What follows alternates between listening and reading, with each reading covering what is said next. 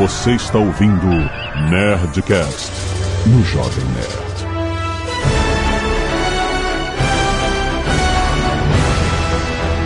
Landa, landa, landa, nerds! Aqui é Alexandre Otono, Jovem Nerd, fugindo do destino. Aqui é Rex e toda vez que o Thor aparecia, eu tenho certeza que eu saí do cinema grávido. Puta que pariu. Aqui é o Fabiabu e até amantes tem um papel, cara. Até amantes. Amantes? A feiticeira e o visão? Ah! Amantes, amantes. Amantes! Ah, tá. Entendi outra coisa.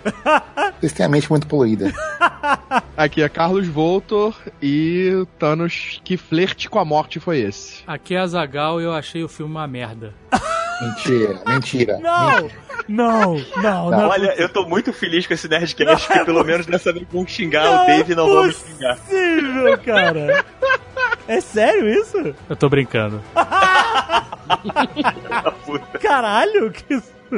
Muito bem, nerds! Estamos aqui para falar da reunião das joias do infinito 10 anos de filmes da Marvel até chegar a esse ponto, esse ápice. Um filme que tinha muita expectativa envolvida, cara. Todo mundo, cara. Deus! Canelada.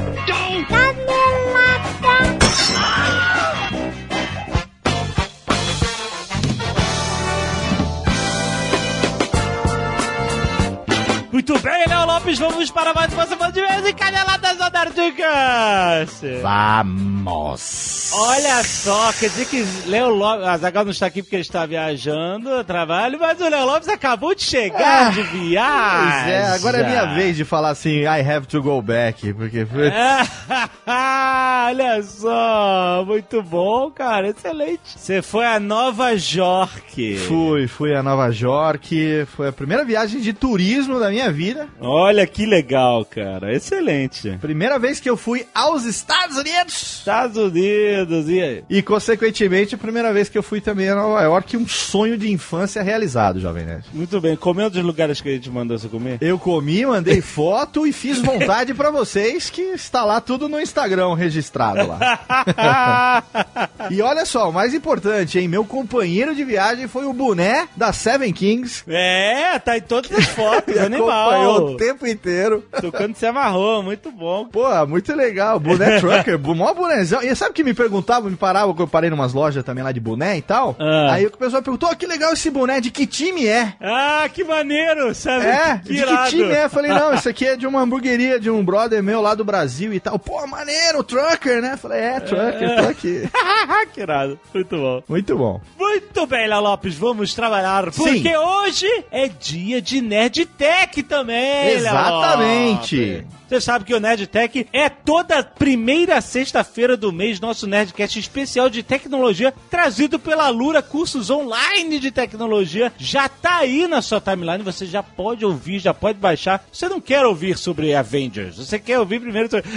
É. Gente, tô, tô zoando, às vezes até sacaneio. Depois você ouvir esse Nerdcast, ouve o Nerdtech de hoje, porque tá muito maneiro. A conversa hoje foi com o Paulo Silveira e com o nosso querido amigo Guga Mafra. Exatamente. Sobre produção para canais de YouTube e publicidade. Excelente, aprendi muito, viu, nesse programa, inclusive porque agora estou preparando a reativação do meu canal. Olha aí. Com os vídeos exatamente. de Nova York, eu preciso aprender a ganhar um dinheirinho. Sim, porque a gente falou sobre quais são os pontos comuns dos canais de maior sucesso e com a publicidade também. Porque a gente pode falar só de um canal que tem grande sucesso, Sim. mas nem todo canal precisa ser gigantesco para ter sucesso comercial, entendeu? Exatamente. Então, quais são as medidas importantes com views, subscribers? A gente falou sobre engajamento, formato, conteúdo. O vídeo já se tornou essencial como estratégia para muitas empresas e a gente discutiu como algumas sabem trabalhar dentro dos canais já existentes. É muito maneiro. O Guga Mafra entende tudo isso à frente da Amazing Pixel. Sabe tudo. Ele falou muito bem sobre isso. Eu falei um pouco sobre o nosso canal, sobre a nossa experiência com o YouTube também, no Jovem Nerd. Muito maneiro. Pra quem trabalha ou quer trabalhar com marketing digital, na Alura não tem só apenas os clássicos cursos de AdWords, Facebook, social media, mas também tem cursos de produção de conteúdo, blog corporativo, SEO, branding, tudo mais que você precisa para montar uma estratégia de captação de leads, inclusive o novíssimo curso com o Guga Mafra, rapaz! Sim, exatamente. Sobre canais do YouTube, muito bom, cara. E eu já fui autorizado pelo Paulo Silveira a dar aqui em primeira mão a notícia de que em breve teremos lá dois cursos de produção de podcast comigo. Olha só, Léo Lopes, que coisa bonita. Exatamente, então já garanta logo aí a sua matrícula, porque logo logo teremos um curso de podcast pintando lá. Muito bom, não é à toa que a Lura tem sucesso nessa campanha que mistura conteúdo e marketing, que é o Nerdtech, né? Eles já Exatamente. estão inseridos nisso, cara. Então vai aprender com quem tá fazendo bonito, escuta o Nerdtech de hoje que tá muito, muito maneiro. E lembrando que os nerds que escutam aqui o Nerdtech tem 10% de desconto nos planos de estudo em alura.com.br barra promoção barra nerd. Vai lá, escuta lá, seu nerd.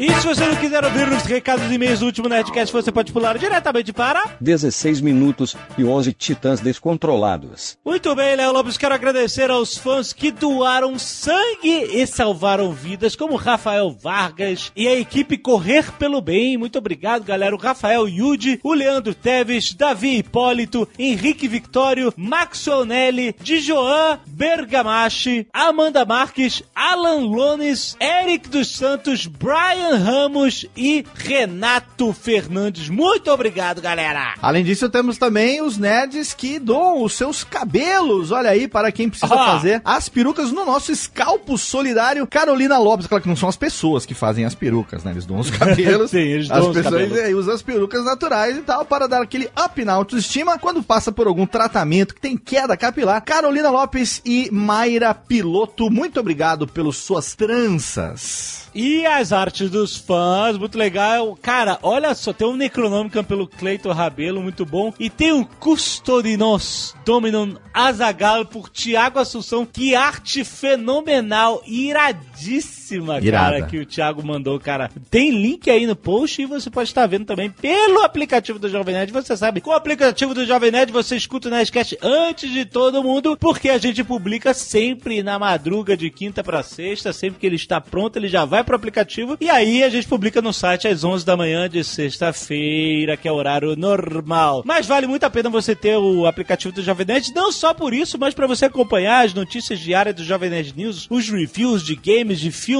todos os nossos vídeos estão indexados lá dentro, cara. E mais, quando sai trailer de filme novo, quando tem notícia bombástica do mundo nerd, você recebe um push diretamente. Aliás, você escolhe se você quer ou não quer. Você também pode não querer, mas se você quiser, você já fica sabendo na hora que saiu a notícia quentíssima pra você ver o trailer do filme novo que você quer ver. Tudo que é de mais importante, a gente não fica enchendo o saco com push toda hora, fique tranquila, só o que é mega bombástico, mas você também pode escolher se quer receber ou não. O aplicativo é pra todo mundo, cara. Você usa do jeito que você quiser, pras finalidades que vocês quiserem. Então, baixe agora para iOS e Android, atualizadíssimo para as últimas versões dos sistemas operacionais de cada plataforma. Cara, vale a pena você baixar agora o aplicativo do Jovem Nerd de graça, rapaz. E vamos para os e-mails então, Jovem Nerd. Vamos lá, Léo Lopes. Começando com a Elida Emily Antunes, 18 anos, estudante de ciência da computação de Florestal, Minas Gerais. Ó, Jovem Nerd Azagal. Este não é meu primeiro e-mail. Aqui está o Léo Lopes. Ele, Estou aqui. segundo o que eu sei, ele deixa passar, se não for o primeiro. É, na verdade, com você aqui, só estou, né, um pouco tímido de seguir aqui a, o, o método. Você só se solta mesmo com o mal, né? É, porque a gente, né, we, are, we are de resistência. Então, Vamos lá. Ela começa dizendo: Minha cabeça explodiu quando vi que o Nerdcast 617 era novamente com Marcos Pontes. Esse cara é simplesmente uma inspiração de vida desde meus 11 anos, quando eu ainda estava no oitavo ano, antiga sétima série. E ganhei uma medalha de ouro na Olimpíada Brasileira de Astronomia e Astronáutica. Olha que Caraca, legal. que irado! maneiríssimo. com uma prova exatamente sobre a trajetória de vida dele. Que legal! O Nerdcast 484 já estava entre meus preferidos e esse é um dos que vai pra minha lista. Sobre esse Nerdcast não tem muito o que dizer, além que foi foi maravilhoso e o único problema foi a falta do senhor da Oceania, pois eu estava viajando já a trabalho. Parabéns pelo trabalho de vocês, muito obrigado pelo conteúdo de qualidade que chega até nós, ouvintes, toda semana. Muito bom, eu queria dar parabéns pra Elida pela sua medalha de ouro na Olimpíada Brasileira de Astronomia e Astronáutica. Muito bom, cara, parabéns. É um bad, hein? Enquanto tem É, gente que nessa idade tá ganhando campeonato de truco, ela tá com uma medalha.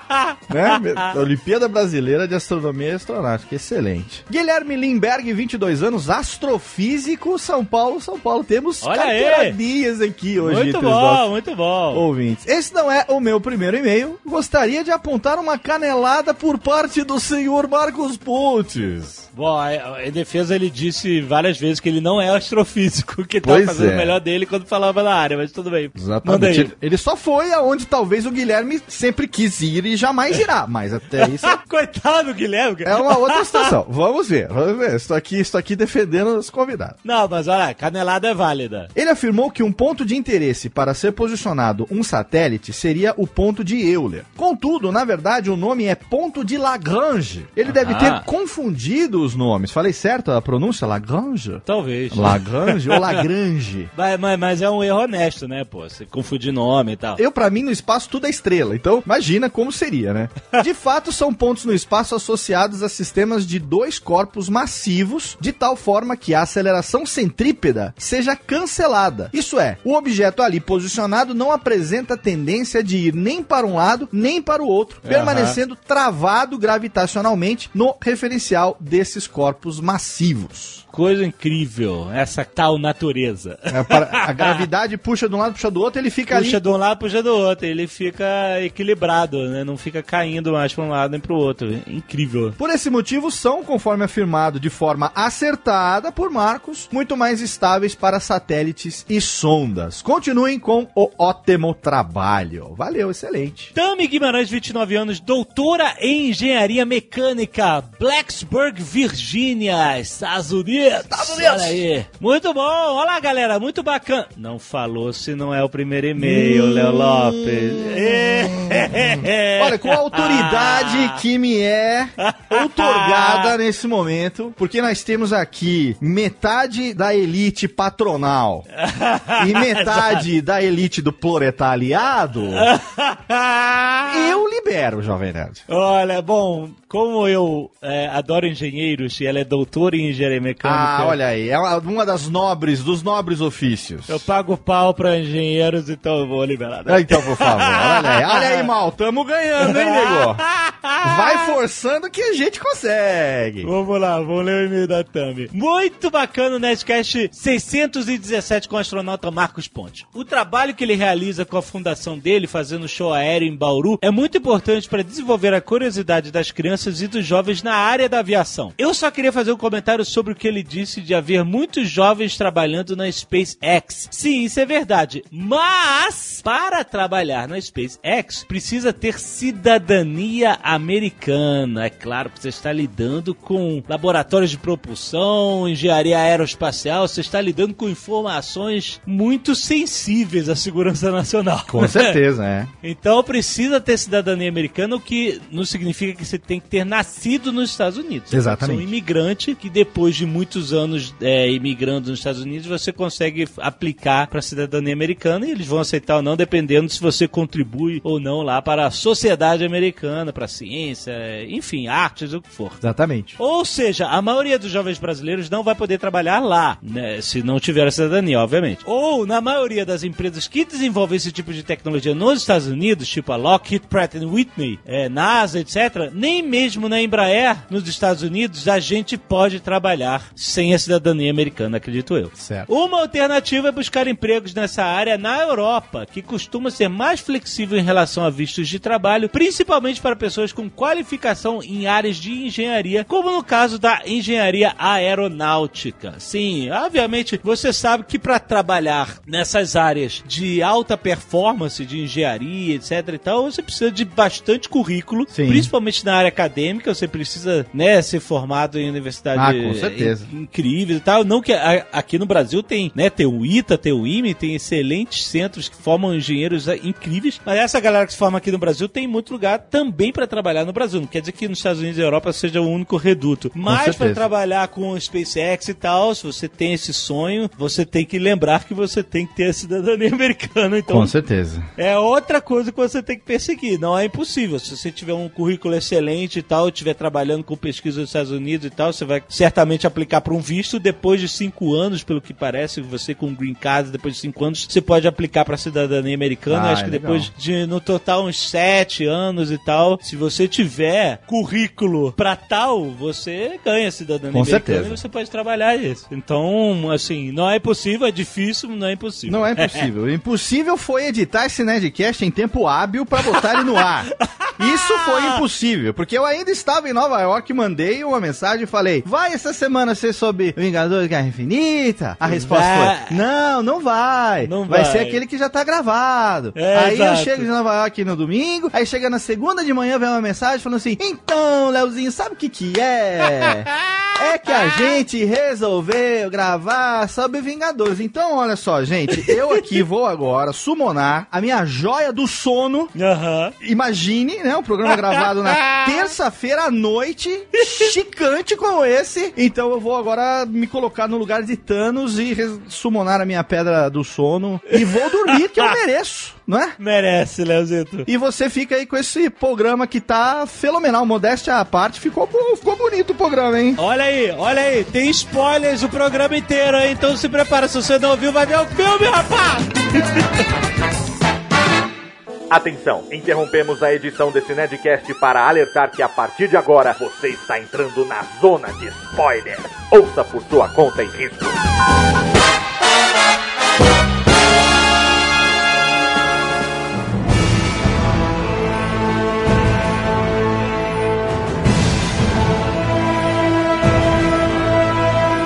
Por onde a gente começa?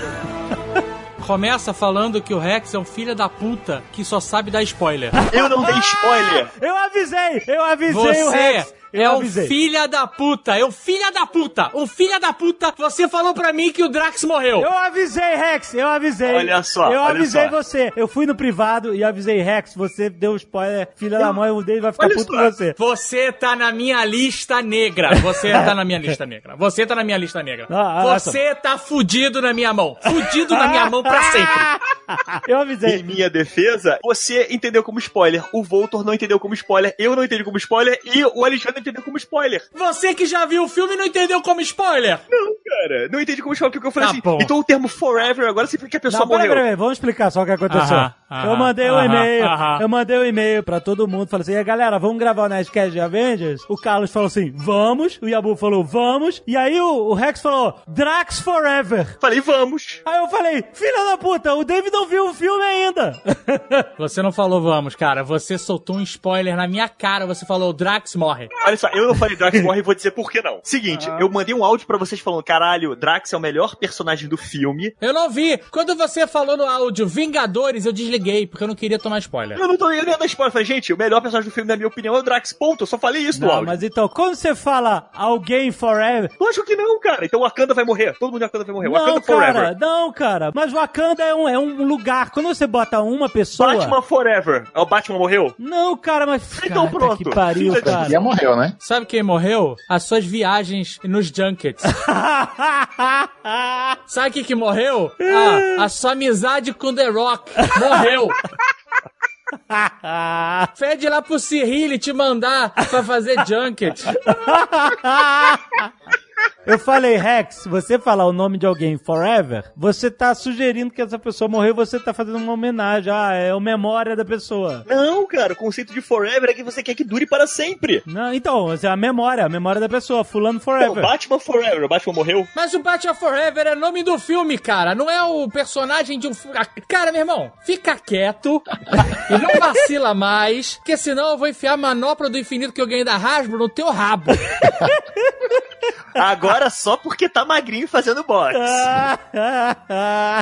Caraca, o Rex spoiler, cara. Como é que pode? Mas não interessa, você pode ser interpretado por spoiler uma pessoa que não viu o filme. Aí eu falei, aí eu falei, "Re- Rex, você tá fudido, porque o Drax morre e aí o Dave vai achar que foi spoiler mesmo. Mesmo que você fale que não foi. O Falo deu uma entrevista há um ano atrás que ele falou: Cara, o novo filme dos Vingadores é incrível. Metade morre. Não, todo mundo morre. Não, pera. Aí ele ficou em silêncio. Então, o filme é muito bom. Mas eu não tinha visto isso. Whatever, o Mark Ruffalo. É, e o, e o Mark Ruffalo, Ruffalo, sei lá como é que se fala isso, não mandou um e-mail pra mim contando isso.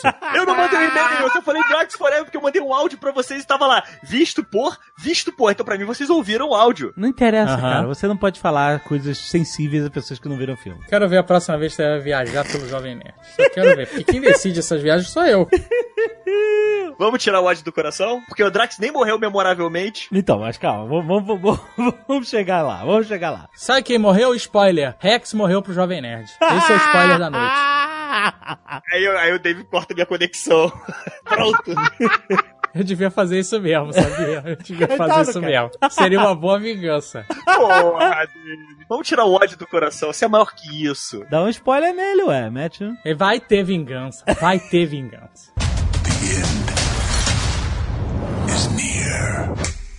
Nesse filme todo mundo gostou, todo mundo se amarrou no filme, só que a gente, diferente do Civil War, a gente tem o que conversar, né, sobre esse filme. Eu, eu- eu quero fazer um disclaimer aqui, depois de liberar esse ódio todo. Ah. Esse filme, eu tinha uma outra apresentação pra fazer, mas essa foi mais engraçada. Mas a apresentação que eu queria fazer é Para de ser um velho paia James Cameron.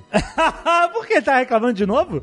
Porque ele não, porque ele reclama de tudo, reclama de filme de herói, reclama da puta que pariu. Esse filme, cara, foi uma obra-prima em termos de filme de super-herói. É verdade, concordo, cara. Esse Foi filme uma foi, obra-prima, cara. esse filme é um milagre. Pegar a quantidade de heróis, conectar a história toda, dar tempo de tela pra todo mundo, foi um negócio incrível, cara. Foi um negócio que, assim, terminou o filme eu fiquei, caralho, cara, os caras conseguiram fazer, maluco. Os caras fizeram. Um medo que eu e a Zagal tínhamos desde que a gente viu o primeiro trailer do Vingadores e tal, que não impressionou muita gente, era assim: ah, eles vão fazer um filme com vários núcleos separados e a gente não vai ver a galera toda junta, provavelmente só no segundo filme. E isso pode ser que seja uma coisa meio, meio caída, porque a gente quer ver todo mundo junto, a não ser que os caras façam uma coisa muito foda. E aí, no final das contas, o filme foi todo dividido em núcleos, não teve todo mundo junto numa grande batalha. Mas por pouco, hein? Não teve todo mundo junto por muito pouco. Mas, assim, mesmo ficou foda pra caralho. Mesmo dividido em núcleo. Cara, eu achei esse filme fenomenal. Sério, fenomenal. O Peter Parker tem uma ligação com o Homem de Ferro, então eles mantiveram isso É, no- no- no- no- nesse Muito- filme, sabe? Exatamente. Não botaram o Homem-Aranha com outro grupo aleatório. Não, botou ele porque ele tá ligado com o Homem de Ferro. E aí você tem o, o Wong e o Senhor Estranho em Nova York, na hora que o negócio tá acontecendo. E aí você consegue botar eles todos juntos. E, cara, eles conseguiram fazer o Doutor Estranho, que já era, na minha concepção, assim, um personagem muito foda. Eles botaram um cara num outro patamar, Ó, assim. Doutor Estranho, pra mim, caraca, é o. Porra. São os personagens mais poderosos do filme, assim, na minha opinião. Não, Doutor Estranho é inacreditável. É, é incrível. Eu, eu, eu tenho algumas observações pra fazer assim, que são... O filme pra mim é, é foda. Não é o melhor filme do mundo, é, é o melhor filme de herói, com certeza. Sim, sim. Mas eu te- a minha observação, as pessoas vão entender errado, mas assim, não é que estragou o filme, nem mudou o filme, nada. Que eu esperava um pouquinho mais, mas é- isso é uma, uma concepção minha, que não altera nada a minha percepção do filme. E eu acho que tem a ver também por conta do clima do filme, é que eu, eu criei uma expectativa. Olha os tempos que nós estamos vivendo, a quantidade de explicações que eu tive que dar.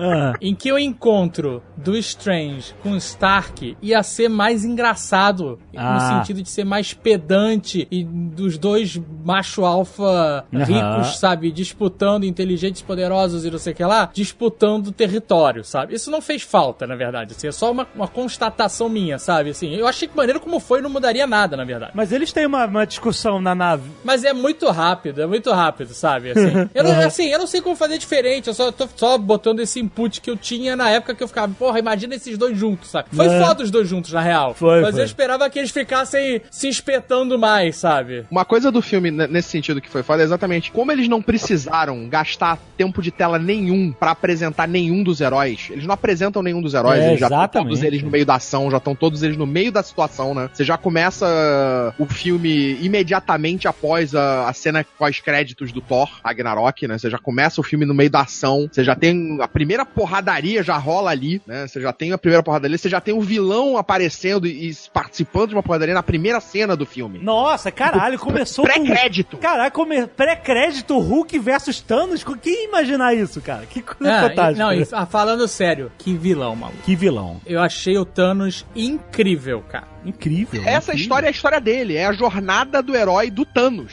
É, é a história do Thanos alcançando o que ele acredita ser. Agora eu posso descansar, porque eu concluí os meus trabalhos. É isso o filme. É muito bom, cara. É a jornada do Thanos pra alcançar as joias e, e conseguir tudo. Diferente dos quadrinhos, né? Que nos quadrinhos você teve o início da história do Thanos com as joias do infinito, começa com ele já estalando os dedos com todas as joias. É a primeira saga que acontece, que é a Guerra Infinita dos quadrinhos. Começa com ele já estalando o dedo e matando metade do universo. Ué, não é Manopla do Infinito? A primeira Ah, saga? Não lembro agora o nome do- da saga. Uma porrada que teve. Desafio Infinito, Guerra Infinita. Não, mas ele, ele reúne as joias e, e- e dá a história do... A primeira história que saiu com as joias já é com ele com as joias. Depois eles lançam a saga de Thanos, que é quando ele vai atrás das joias, mostrando como foi o percurso dele atrás das joias. Uhum. Então, a primeira aparição da Guerra do Infinito nos quadrinhos é com ele já estalando o dedo e destruindo a porra toda. Que vilão, cara, que vilão complexo. O Rex falou que ele era um bocó.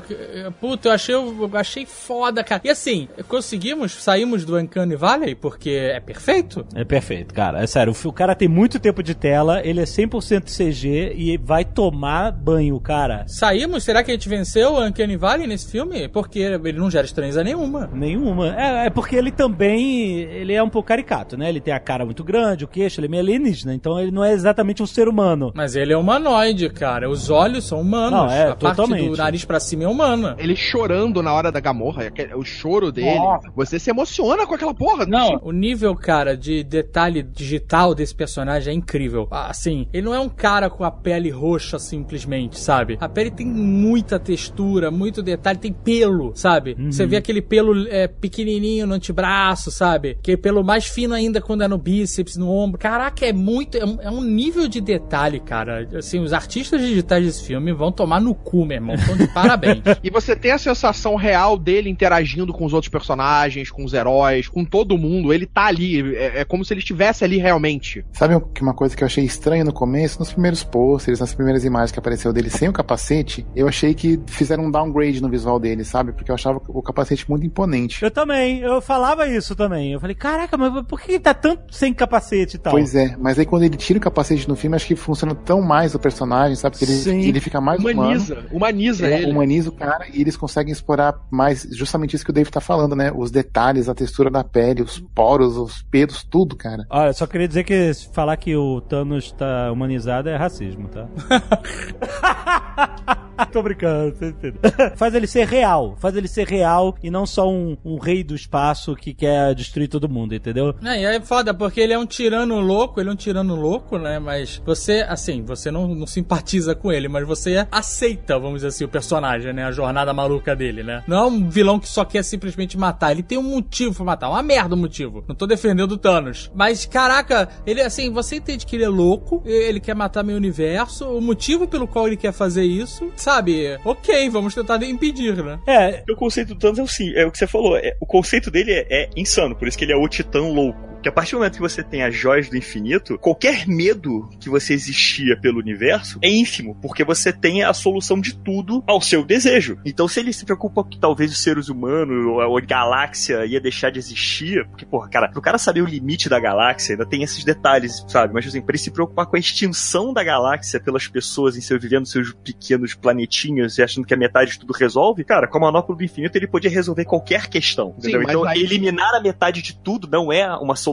aceitável. Não entendeu? pra uma É- pessoa sensata. Pois é, então, como ele é Mas- o titã louco, para ele, isso, esse objetivo, assim, que é o que guia ele até o final, faz esse sentido pra ele. Mas, assim, você entende o personagem, mas você sabe que é uma coisa fraca. É, é um desejo fraco no final. Porque se a preocupação dele é que o universo acabasse, é porque eles vão consumir todos os recursos, então que tenha Mas- recursos infinitos. Mas não é só isso. O, a coisa da férias, né? É, o negócio dele não é só essa preocupação ah, só com, com o universo e vai acabar a metade, não. A, preocupação principal dele, ele tem aquela re- resquício do ódio, da destruição do próprio planeta, que no, na- no filme não é causado por ele, como nos quadrinhos, né? Não é ele que destrói tudo. Os próprios habitantes do planeta dele não aceitando ele, não acreditando nele, tipo, menosprezando ele, se levam à destruição. E aí ele tem essa coisa, tipo, vocês não me ouviram, agora vocês vão me ouvir. É tipo um Jorel do mal, né?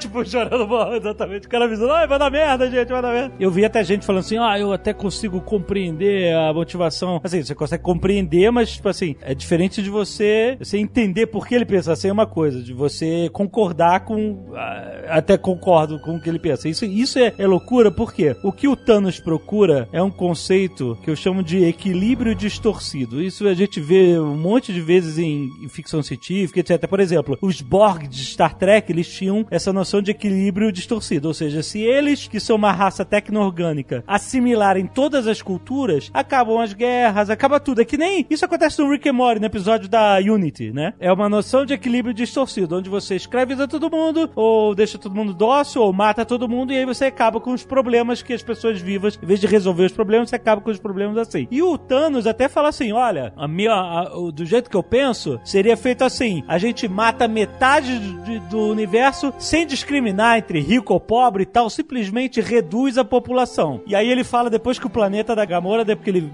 invadiu lá e massacrou todo mundo e tal, o planeta viveu, todo mundo prosperou e tal. Assim, você é, resumir é, genocídio a prosperidade após genocídio é um pouco inocente se você não disser por como que você fez isso. Porque eu imagino assim, imagino que o Thanos chega lá em Israel e Palestina, aí ele indiscriminadamente mata metade de Israel, metade de Palestina, sem discriminar entre rico e pobre, não sei o que, né? E aí, você acha que vai ter paz depois de matar metade dos dois lados? Claro que não. é um pouco inocente você achar que o problema é só uso indiscriminado de recursos, devastação da natureza ou o que seja, e se você reduzir isso, a população e tal, você vai conseguir atingir prosperidade. Eu achava que, antes dele falar desse negócio de matar indiscriminadamente, eu achava justamente que o plano do Thanos, pelo que eu tinha visto no trailer, seria matar justamente quem vai resistir ao domínio dele e deixar os dóceis que vão aceitar. E aí ele vai conseguir essa prosperidade distorcida, esse equilíbrio distorcido. Mas achei estranho esse negócio de matar indiscriminadamente e achar que isso vai solucionar o É, problema. até porque nesse caso você pode estar deixando um exemplo, um cara que poderia curar o câncer morto e deixar um criminoso, um assassino, um genocida vivo, entendeu? É, o que exato. impede que sabe, você mantenha um balanço assim. Ele enxerga que o problema de todas as sociedades e de, de todos os planetas e de, de todas as raças vivas no universo é o excesso de pessoas ou de criaturas, seres vivos, vamos dizer assim. Uhum. É que esse excesso leva à exaustão de recursos, leva a conflitos, leva a tudo. Pra ele, louco, esse é o problema, entendeu? E como é que resolve esse problema da maneira mais prática? Você elimina as pessoas. Assim, na na maneira mais simples da visão de um maluco, claro. Porque você poderia distribuir as pessoas, povoar outros planetas, né? E com o poder que ele tem, ele poderia fazer isso, né? Mas não, ele prefere simplesmente estalar o dedo e eliminar o problema na- no cerne inicial, né? Sem falar nos outros planetas que de alguma forma já atingiram esse ápice, né, de perfeição, talvez de conseguir eliminar todos os problemas e hoje viver em pura harmonia e paz. Ele chegou e também matou metade dessa galera. Não, a gente não sabe. De repente o planeta da Gamorra, como ele já matou, ele já não mata de novo. Eu não sei como é que estipulou as regras de, de, De novo, caralho, a gente tá todo os mundo bem of aqui. engagement. Tá imune aqui, ó, já foi metade, ó.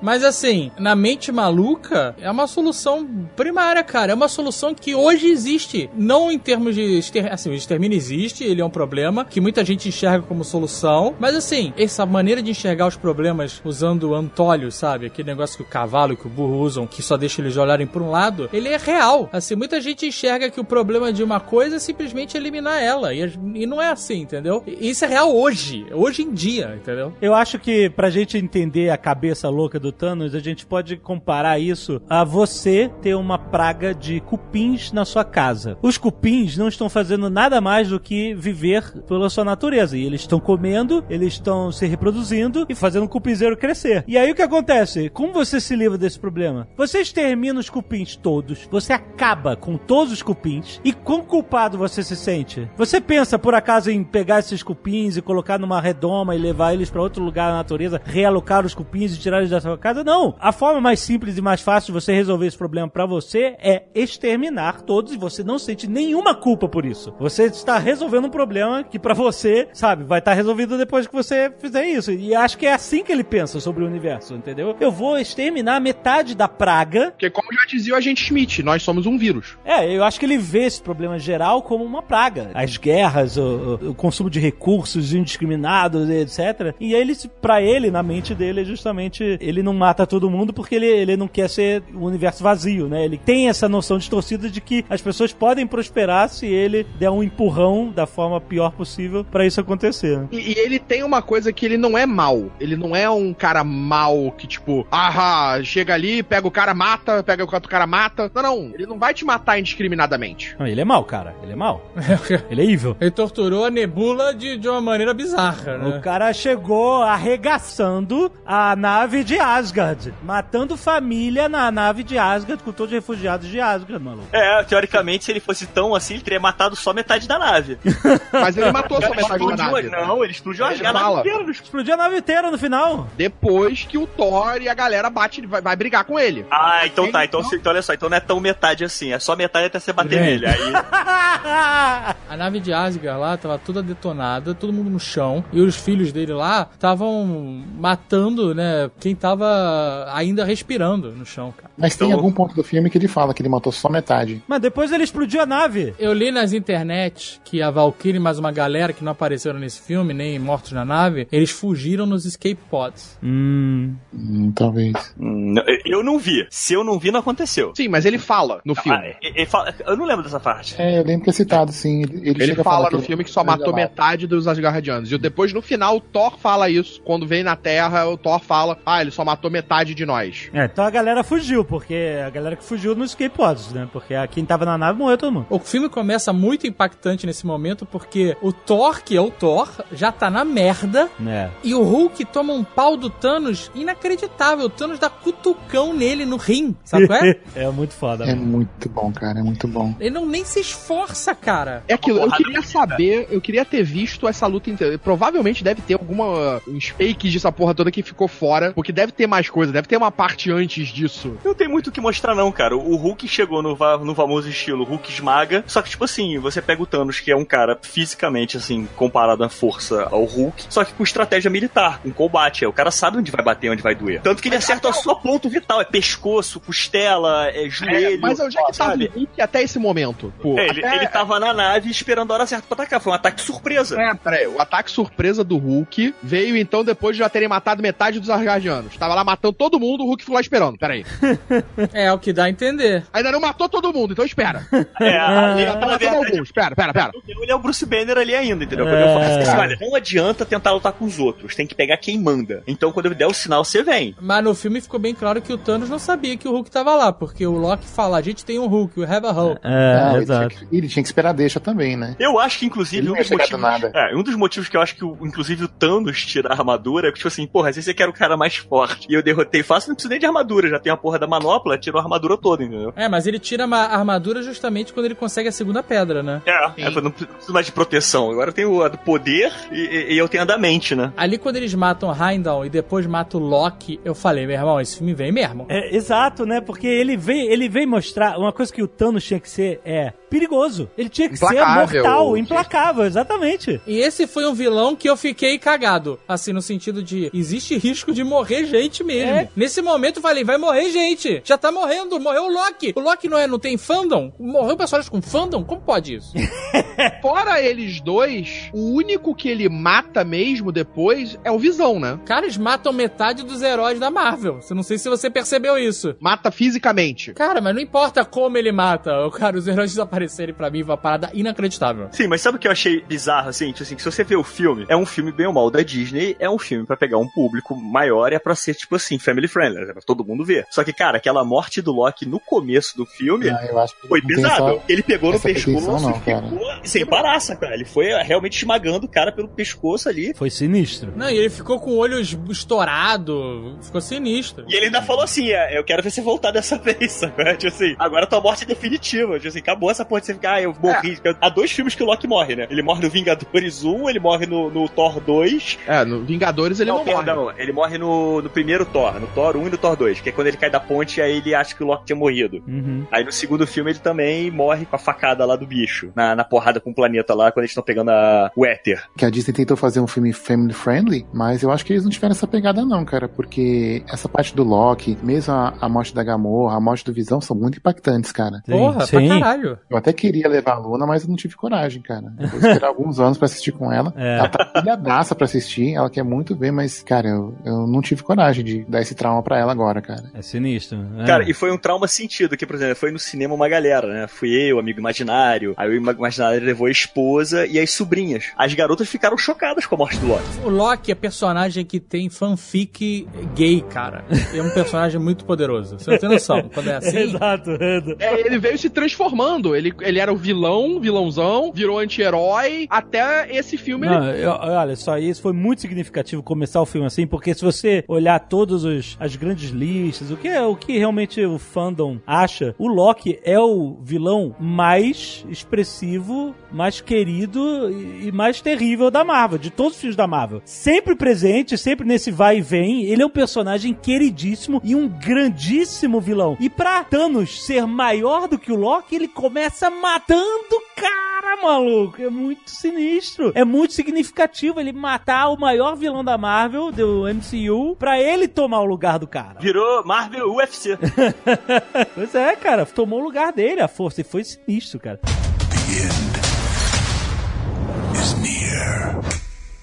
Por que, que o Heimdall usaria as últimas forças dele pra criar Bifrost e salvar o Hulk e não Thor? Exatamente, É, é, uma, é uma boa pergunta. É uma boa pergunta. mesmo. Ou os né? dois, sei lá. Caraca, né? Tudo bem, foi uma mini Bifrost, mas. Ou assim, é ele mesmo, né? Não, ele já não. Ele, Não, ele é guerreiro, ele, se é, morreria. Pra mim, ele salvaria o Thor, era o, era o mais lógico. É, é, tipo assim, esse foi o momento, tipo, o roteirista mandou. O roteirista mandou, tem que ter o Hulk na Terra. Então, mas se você quiser justificar, o Thor tava vivo ainda, tava em condições, entre aspas, de lutar, mas ele é um guerreiro, ele não abandona a batalha. O Heimdall também é um guerreiro, não ia fugir. E o Hulk tava desacordado, entendeu? Ah. E o Hulk viu o que aconteceu e poderia avisar e alertar os outros. O Thor ia fugir do batalha, o, o Thor ia fugir, esse Thor dos filmes ia fugir, não ia nem fudendo, né? Ok, tudo bem. Vamos, vamos deixar.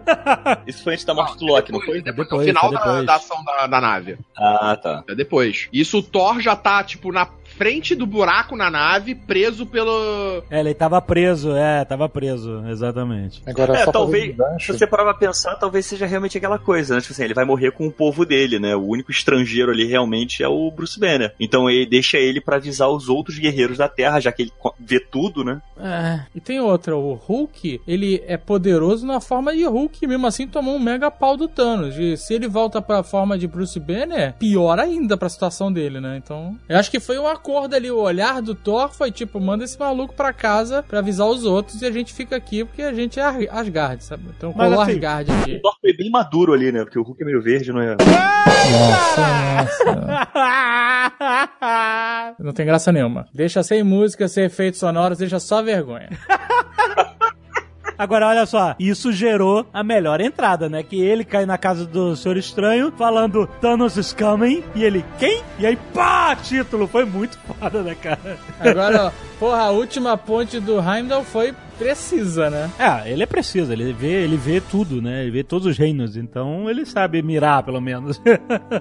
E o filme não para, né? Porque você teve essa batalha, a, a introdução, ele caiu ali, aí tem rapidamente ali, eles buscam o Stark, dão aquela continuidade ali dele casou com a Potts e possivelmente ela tá grávida. Ó, um filho do Stark Não, aí ele pra- ia casar ainda, ele ia Ele casar. ia casar, né? Pedi- É, ele ia ele casar pediu em casamento. Ele, É, ele tipo, deu aliança pra ela. Eles estão é. falando da aliança já. É, mas eu acho que foi um pedido público, né? Que eu acho que alguém encontra com ele e fala parabéns pelo casamento. Tem um. É, Não, porque- o, o, o Doutor Estranho já chega, parabéns. Ele que fala já, parabéns pelo.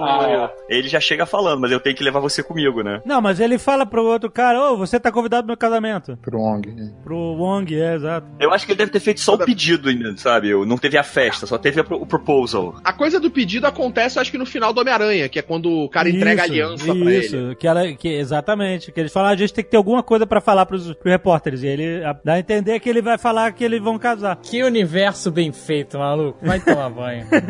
Tudo ligadinho. Cara, mas isso é muito bom. São pequenos detalhes que fazem a diferença, cara. Sim, sim, sim. É, é incrível como esse filme, ele se apoia nos 10 anos de filme da Marvel. Ele, ele Sim, não, total. Ele não Ele- quer ele começar disso. nada. Ele precisa dos outros filmes, exatamente. Ele precisa desses 10 anos exatamente pra funcionar dessa forma perfeita que ele funciona. Exato, não perder tempo. Você precisa dos 10 anos, exatamente. Ele vai direto ao ponto, exatamente.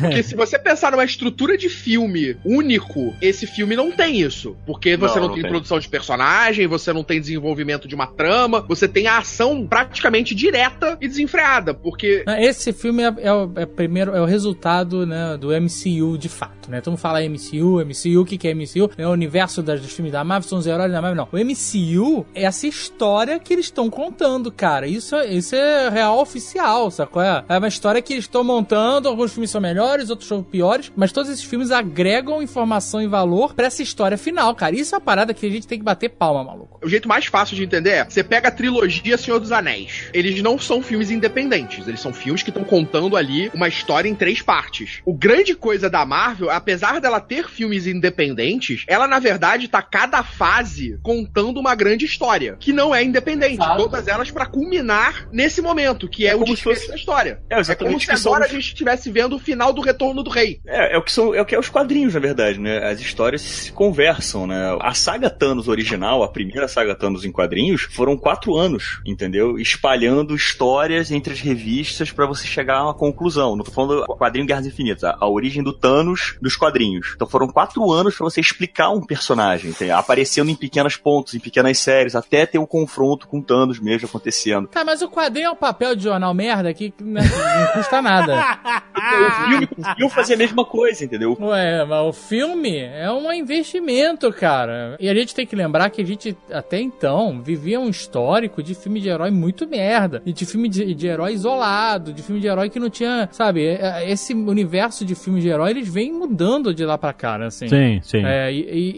e isso é uma obra, cara, completa. É uma obra que você pode olhar do começo, meio e fim. E É, é, como você- o Carlos falou, esse filme só foi possível porque você já sabia quem era quem ali, quais eram os poderes de cada um. A única coisa que foi apresentada nesse filme foram as joias do infinito, os poderes dela e os poderes do Thanos, entendeu? É isso que você é, é apresentado. O resto já tá tudo na, na enciclopédia. É, na verdade, as joias já foram apresentadas antes. É, né? mas é já que- tem ali A cada no filme decorrer das fases, as joias sendo apresentadas de uma maneira sutil, você não vê todo o nível de poder delas, né, da grandiosidade das joias, mas você já tem ali, olha, existe isso aqui, olha, existe isso aqui, olha, o Visão é feito de uma joia, olha, porra, o, o Doutor Estranho é uma, tem uma joia, então elas estão ali sendo apresentadas, e aí esse filme você tem glimpses, relances do Thanos nos outros, né, você tem ali no final do Avengers aquela pós-créditos que, tipo, a princípio, não, caraca, que foda, mas não conta nada, depois você tem a busca dele no Guardiões da Galáxia, e aí depois ele só vai ressurgir, tipo, ah, agora tá na hora de eu tomar conta dessa porra sozinho. Na Hagen, o Thor ele aparece também, pegando manopla.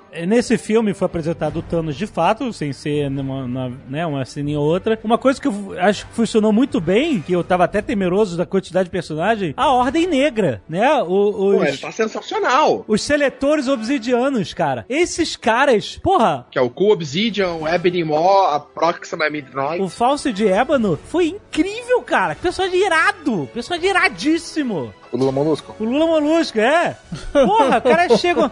É muito maneiro, cara, porque você não precisa. Eu falei assim, cara, esses caras vão roubar tempo de tela do Thanos, mas eles mandaram muito bem, cara. Aquela- Aquele confronto inicial é muito maneiro. Esses Super Minions são fodas, foram foda Super- demais. Todos eles têm personalidade, todos eles acrescentam na história, eles têm plano. Os caras fizeram um plano pra pegar o Visão, cara. Parabéns pro Super Minions, cara. É. Não, Muito bom. E, e o detalhe é que, como esse filme, ele, pô, é o filme mais longo da Marvel, né? Ele tem duas horas e. quase duas horas e 40, tem duas horas e 36 minutos. E, e você não para. Porque, tipo, o Hulk caiu na Terra, logo, tipo, nem 10 minutos, nem 5 minutos depois. Ele já tá caindo você tem ali o diálogo com, com o Tony Stark, eles já estão de novo em porrada. Você já tem ali o, esse, o Ebony Maw e o Dwarf. Corvus Glaive já chegando ali na Terra enfrentando eles. É, a ação é contínua. Isso é maneiro. Eles não têm tempo de pensar, ah, o cara tá em outro planeta e vai demorar pra chegar, a gente pode. Não, não. O cara tá chegando já, amigo. O cara tá achou um buraco de minhoca e veio. É, isso aí. E é muito maneiro que quando o Homem-Aranha chega na, na cena, eu achei uma coisa, tipo assim, um resumo tão legal desse universo lúdico que é dos super-heróis, que o Homem-Aranha pergunta pro Homem de Ferro, e aí, o que que tá acontecendo? Ele, ah, ele é do espaço e veio aqui roubar um colar de um mago. Tipo assim, cara, e...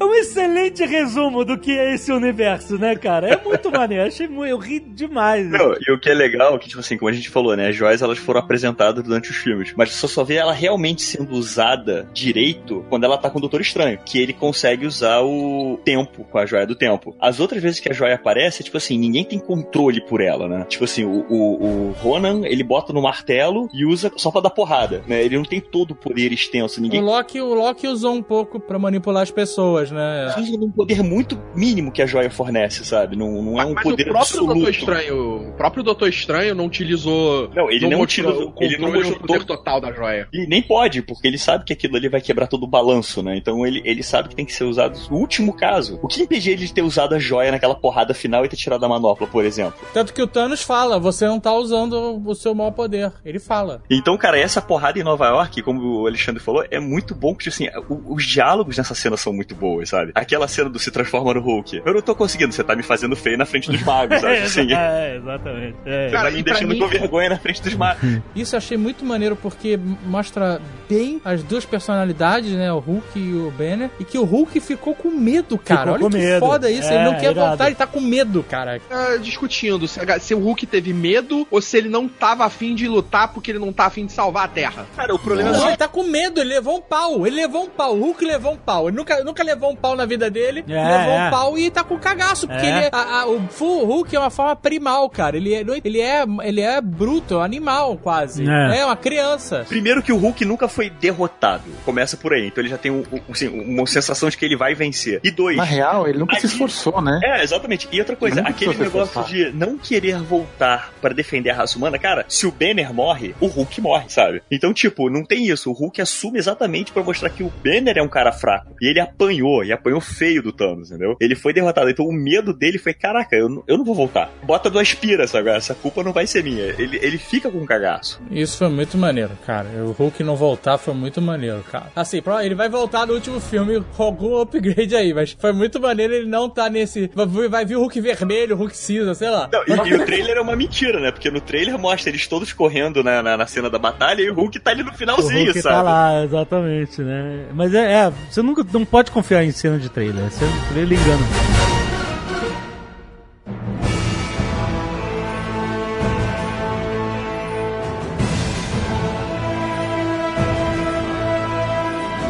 Tem uma parada que foi muito bem feita nesse filme que foi a progressão das piadinhas. Que o filme começa com a mesma vibe de todos os filmes da Marvel, né? Tanto que o do filme Deadpool brinca, né? So dark! E aí ele, ele começa com as piadas, tem muita piada. Aquela piada do Jesus é. Puta, eu chorei de rir no cinema, cara. a quem você serve? Eu, eu queria falar o quê? Jesus? Muito, cara, muito bom. E aí essas piadas, elas vêm no- ao longo do filme e tal. Tem as piadinhas do Thor com Star-Lord e tal. E elas, conforme a tensão do filme vai escalando pra caralho no final, as piadas, meu irmão, desaparecem. Mas é assim, não é uma parada que era uma comédia no começo, virou um drama e ficou esquisito. Foi natural as piadas começarem a sair pelos cantos e tal. E elas, de repente, não tem mais piada. Você já tá numa tensão do caralho agarrando a cadeira. É. É, cara, muito bem feito o roteiro desse filme, cara. parte, É né? Porque o Star-Lord, naquele combate sério, ele tava a caralha, sabe? Não, Aquela cena ali que ele ainda pula não no... estavam. ah, Não, não, não, não. Naquele ponto, eles ainda estavam fazendo piadinha porque a ameaça ainda não tinha escalonado. É, no momento ele- em que quando- o Star-Lord escalona pra morte da Gamorra, aí a coisa já muda. É, é por isso que eu falo, a culpa é das estrelas. Mas antes disso, uma coisa que esse filme fez. Não, não, peraí, porque o Rex passou uma vergonha e quase ninguém viu. A gente tem que deixar ela aí. Tem que destacar que o Rex fez uma piada muito ruim que ninguém né, fingiu que não viu. Não, ela tá lá. Ela tá lá e a gente vai repetir ela e vai ver que ninguém falou, ninguém. Olha aí, vamos marcar esse momento maravilhoso do Rex. É, é por isso que eu falo, a culpa é das estrelas. A culpa é das estrelas. Tem uma coisa nesse filme que me impressionou e eu fiquei tipo, caralho, que foda, que é a maneira como todo mundo, os vilões, os heróis utilizam seus poderes. Não, e o tempo de tela, cara, incrível. A maneira como eles utilizam, a criatividade que a utilização de poderes ganhou nesse filme, tanto dos vilões, quando o Ebo Minimó começa a perseguir o, o estranho, o Doutor Estranho, todas a- as maneiras como os heróis e os vilões utilizam os poderes, cara, é de uma, uma criatividade absurda. É. O Doutor Estranho, cara, pelo amor de Deus. Doutor Estranho, eu vou comprar a capa amanhã, foda-se. Eu vou comprar a capa. Aquela cena que tá o Homem-Aranha, o Tony Stark na nave, aí vem a capa de cantinho, sabe? Que nem um cachorro. Nele, muito bom. Aquela sequência com a capa, inclusive a capa na cena da porrada, que ele, quando eles sacam, né? Que não deixa ele fechar a mão, que a capa vai nos dedos e trava a mão, sabe? Pois é, né? Engraçado isso, né? Os anões botaram tipo safety, o gatilho, né? Tem o gatilho na manopla, né? Eu tava me perguntando isso, né? Como é que o cara. Por que que ele não usa o poder o tempo inteiro na, no combate? Seria muito fácil, né? Fecha a mão, transforma todo mundo em bolha e acabou a luta, né? É. Mas não, porque ele tem que acionar, né? já fisicamente, né? Porque talvez ele não saiba usar elas ainda na plenitude, né? Eu Não sei. O Problema. que dá a entender é que ele só pode usar uma joia de cada vez a Não, princípio. não, ele usa. Não, quando ele tá torturando a nébula, ele usa duas. Que eu vi que as du- duas brilham: a do espaço e a do poder. Pois é, mas sabe qual é o problema? O, eu acho que eles deram um downgrade na, na usabilidade e no É, poder das verdade. joias. Ele começa Porque- muito poderoso. o filme. Exato, cara. A manopla do infinito, quando você junta todas as joias, você se torna o ser supremo. Você tem consciência de tudo, de todos os seres vivos, você tem consciência de todo o teu poder. Você, assim, o Thanos, quando ele estala o dedo, inclusive, e o efeito no filme é muito maneiro, porque parece que nem a manopla aguenta tanta pressão de poder, né? E é meio que dá uma estourada no braço dele, a manopla, e o braço ele fica um pouco queimado, assim, eu achei bem bacana. Pois é, eu não, entendi, não tinha entendido o que, que era isso. É, foi, na verdade foi usar todos os poderes da joia num, Ao mesmo sentido só, ao mesmo tempo. Então a manopla segurou toda a pressão, né? Dá pra assim, ver que a manopla dá, dá uma retorcida, escurece. É, ele fica todo fudido. E ele fica fudido, o braço dele fica, parece que meio que detonado, assim, né, na, o braço da manopla. Assim, nos quadrinhos isso não tem. Uma vez que você coloca a manopla, você se torna, assim, onisciente de tudo. Você tem consciência total de todos os poderes. E as manoplas, elas funcionam tipo assim, bônus de RPG, entendeu? Uma joia faz isso. Quando você junta todas, o poder da joia expande. Então você consegue fazer outras coisas além. É, mas aí seria impossível ter um filme, né? Pois inclusive. é, É, então, tipo assim, eu acho. Então,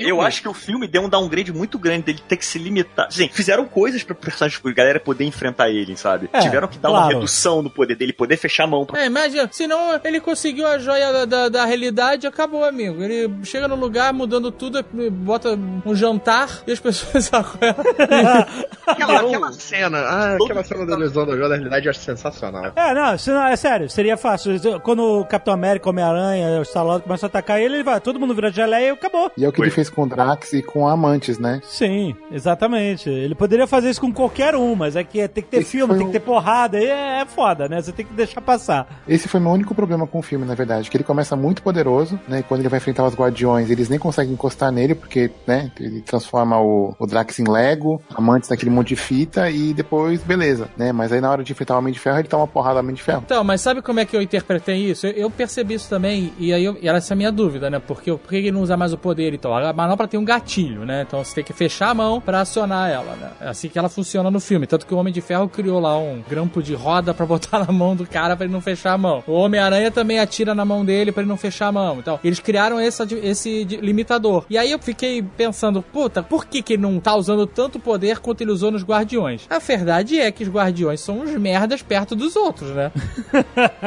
Aí, quando ele tá lutando contra o Homem de Ferro, o Doutor Estranho, Peter Parker, todo mundo ao mesmo tempo ali atacando ele, ele tem que se concentrar em mais e derrotar os caras. Talvez ele não tenha a manha de usar a manopla pra. Entendeu? Porque o cara tá vindo com tudo pra cima dele, entendeu? É, mas eles- a Mantis foi importantíssimo ali, cara. A Mantis deu aquela travada na cabeça do Thanos que. Não, Mas foi tudo parte do plano, foi foda, né? o negócio é, se você for ver a- essa luta que ele tem ali com eles, ele chega ali, só tem o Doutor Estranho, ele tá tipo de boa. Eu tô, ah, beleza, eu não vou usar a manopla porque eu não preciso. Não, mesmo porque ele é orgulhoso, né? É, É, mas- exatamente. Eu não preciso usar a manopla pra derrotar esse cara, pra enfrentar esse cara. Então eu tô indo na direção dele. E aí ele, só, ele é atacado de surpresa. Ele tem um prédio jogado na cabeça dele. Sim, ah, então, é, é essa e parte... aí começam a impedir a coisa da assim, mão. Dá pra passar, não é tipo assim, caralho, que mentira. Dá pra É. passar, mesmo porque você vê que eles se concentram em segurar a mão dele, a capa vai na mão, toda essa coisa. E aí tem um monte de portal, o, o Homem-Aranha gritando Magic! Magic não sei o que, Magic com chute! E tipo assim, deixou assim, é, dá pra entender. Ele foi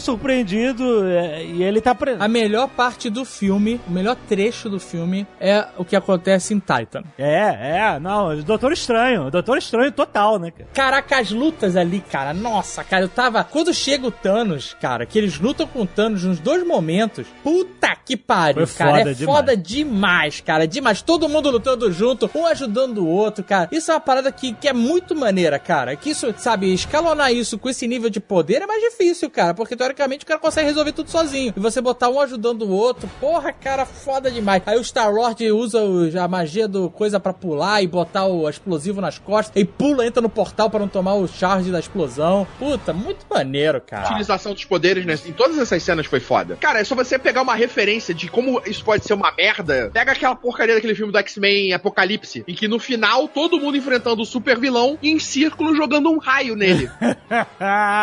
Correndo e quicando nele. Coisa ridícula, né? Coisa ridícula, exatamente que ridículo. É, eu te dou outro exemplo aí, Star Wars, que tava Rey e o Kylo Ren dando soco na cara de, de, de agente vermelho lá, de, de pretoriano, porra. Sim, sim. O que eu achei essa cena mais maneira pra mim, que mais me surpreendeu nessa cena de combate, é como o Doutor Estranho é poderoso. E, tipo assim, a maioria daqueles truques que aconteceram do, do, do Homem-Aranha, do Star-Lord, foram porque era o Doutor Estranho ali por fora, abrindo o portal, fechando o portal. É. Aquela cena que ele faz meio que um Vishnu, que ele se estende a porrada de braço, ele se multiplica.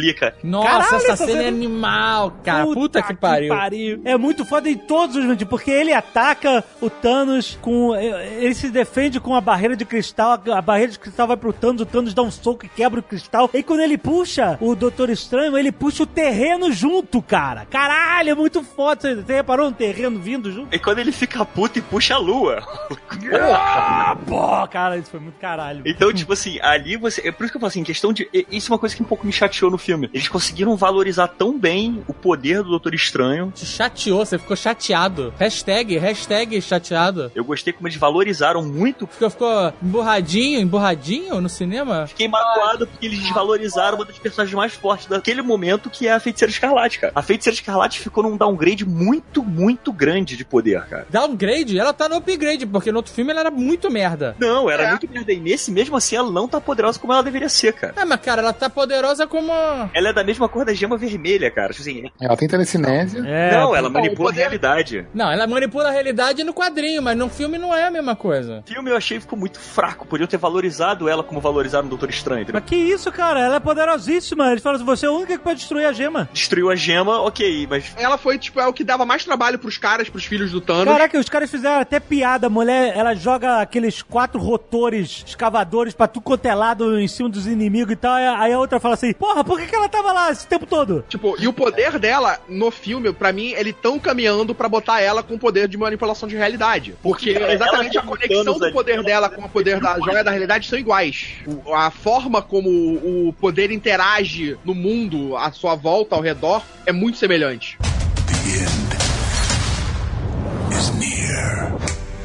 Agora o Capitão América também chegou no filme, né? Tipo assim, botando o pau na mesa, né? Aquela cena que ele tá ali no metrô, que a mulher olha assim, tentando ver o que tá acontecendo, e taca a lança. Foi muito maneiro, cara. Foi muito maneiro. Cada personagem no- na, na sua vibe, sacou? É, Isso eu achei foda, cara. Eu achei muito maneiro a cena que o- no final ali já tá todo mundo do caralho, o Thanos tá derrotando todo mundo. Só tá o Capitão América, e o Capitão América segura a manopla, né? Segura a mão, e o Thanos vai lá e dá um soco nele, né? É muito maneiro porque assim, tá na cara, é impossível o Capitão América fazer cócegas no Thanos, entendeu? Exato, Mas a exato. cena, eu acho maneiro porque a cena é simbólica. É tipo assim, não é o, a força, o poder dele, é a, é a, é a Resiliência dele, né? a resiliência, exatamente, a resiliência do ser humano, do, do Capitão América, de eu vou ficar aqui até minha última, minha última gota de sangue e tal. Tanto que é uma cena que, assim, é mega slow motion, porque ela deve ter durado meio segundo na vida É. real, sabe? E, e você, e você traz à tona aquela coisa do. Já acabou, sabe? Aquela coisa que ele levanta do bullying, de levantar e continuar apanhando no beco, o cara tá ali, ele não vai desistir, entendeu? Então não importa o Ah, é tamanho o do mesmo cara. personagem. Eu achei a cena simbólica, bem, bem simbólica, sabe? Achei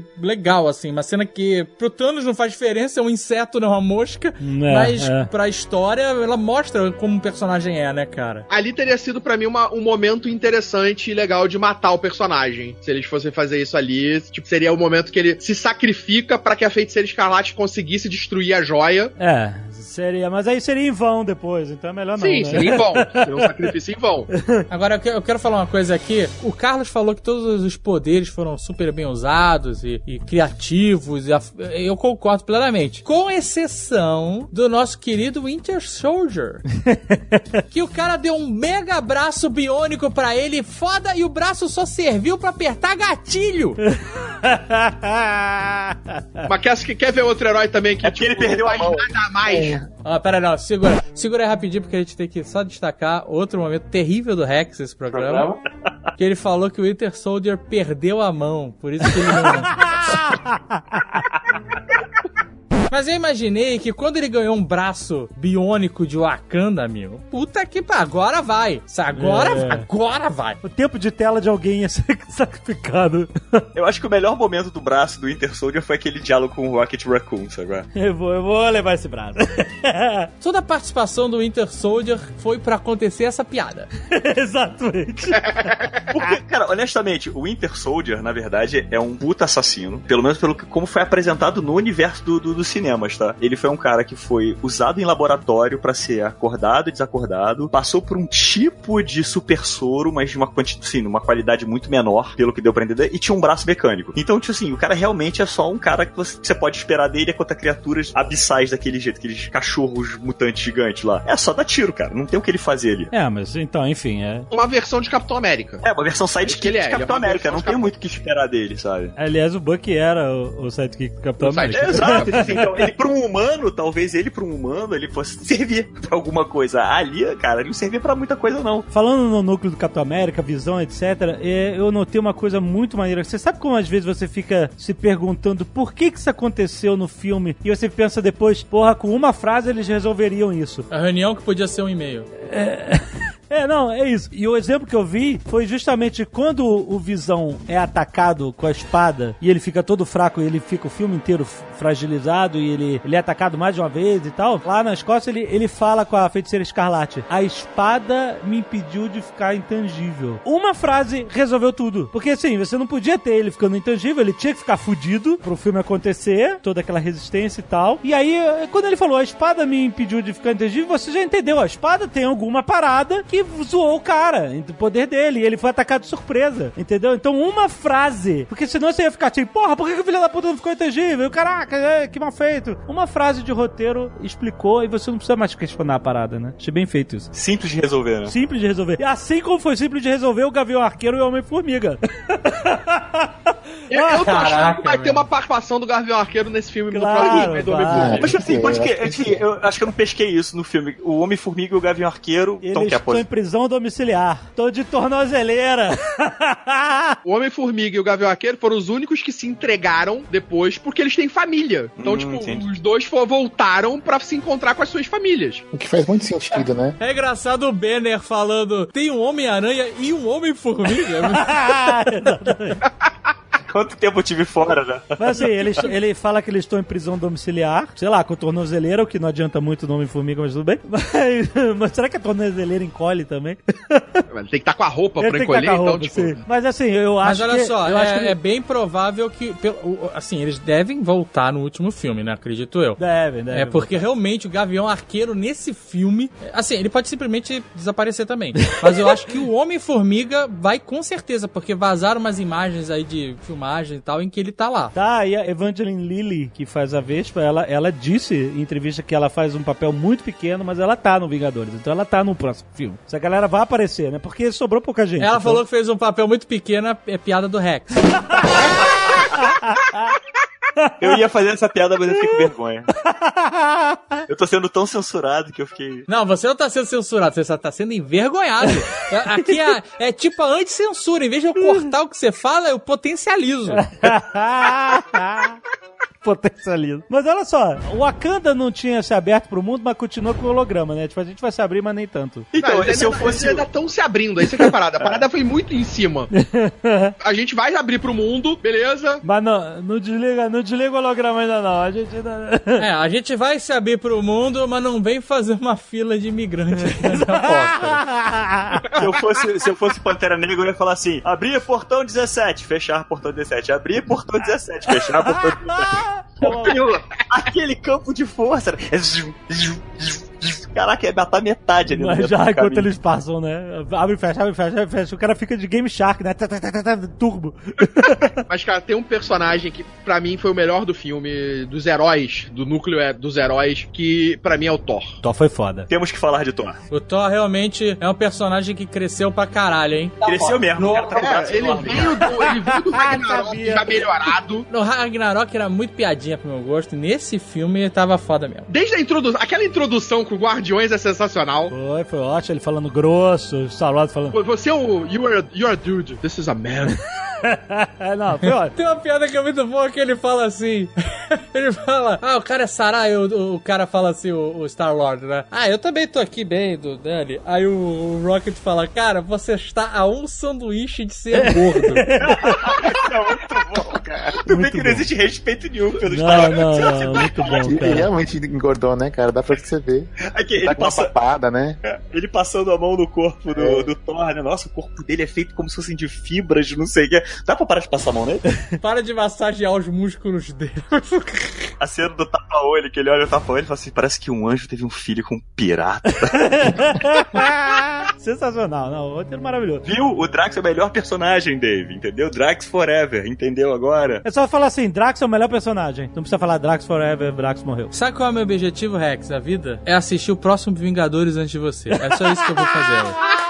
Tá fudido! Tá fudido, é verdade. Esse é o meu próximo objetivo. 2019, já tá marcada a vingança. Você pode perguntar pro Malfátio como é.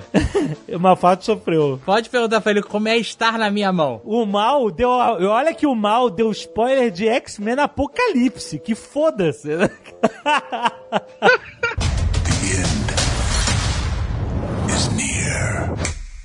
Toda aquela parte que ele vai pra estrela de nêutrons pra reforjar a arma e tal, contra o anão que foi o, o Peter Dinklage, que foi demais o anão gigante. achei, É sensacional. achei muito maneiro. É o Gião Anante. Gião Amante. Caraca. Mas quando o, o Rocket Raccoon, ele fala assim, você sabe que você tá no espaço com uma corda e uma nave e a gente nunca vai conseguir. É muito bom isso, cara. e tipo assim, no final das contas, a única força de propulsão que existia ali era da nave. No máximo ele deu uma giradinha a mais na nave, mas a, a força não foi o pé dele, porque ele podia ter amarrado a corda no, no dado a volta no anel, sei lá, no, no- numa parada girada, daria no mesmo, né? Não, mas ele conseguiu segurar e ele deu um impulso inicial. É, né? ele deu um impulso inicial. Esse é só por, só por isso eu vou deixar passar a física da parada. Pô, tá preocupado com física? O cara tá voando no espaço e falando no Ele espaço. tá religando uma estrela. ele sobreviver no espaço, ele é um deus e tal. Agora, realmente, que ar que saía dos pulmões dele pra ele falar, a gente realmente não tem como. Foda-se, Mas deixa. eu acho, cara, assim, essa parte era uma puta licença poética. É, foda. claro que é, claro Porque que é. ele tava falando normal, ele não tava gritando e o anão tava ouvindo ele lá dentro. É, não, ele tava deixa. do outro lado, abrindo a íris do negócio. É, Eles estavam exa- conversando normal. É, É, todo mundo tem comunicadores subcutâneos. Todo, todo mundo no mundo. universo. O único que usa o comunicador o tempo inteiro é o Capitão América. é o Capitão América, tá lá no exatamente. ouvido dele. Ele tava lá. Todo mundo no universo fala inglês, cara. é, mundo, claro, é, é, tem que deixar, qualquer tem que planeta, deixar. qualquer dimensão, qualquer época. Cara, quando você entra no cinema, eles, eles ativam sempre o tradutor universal.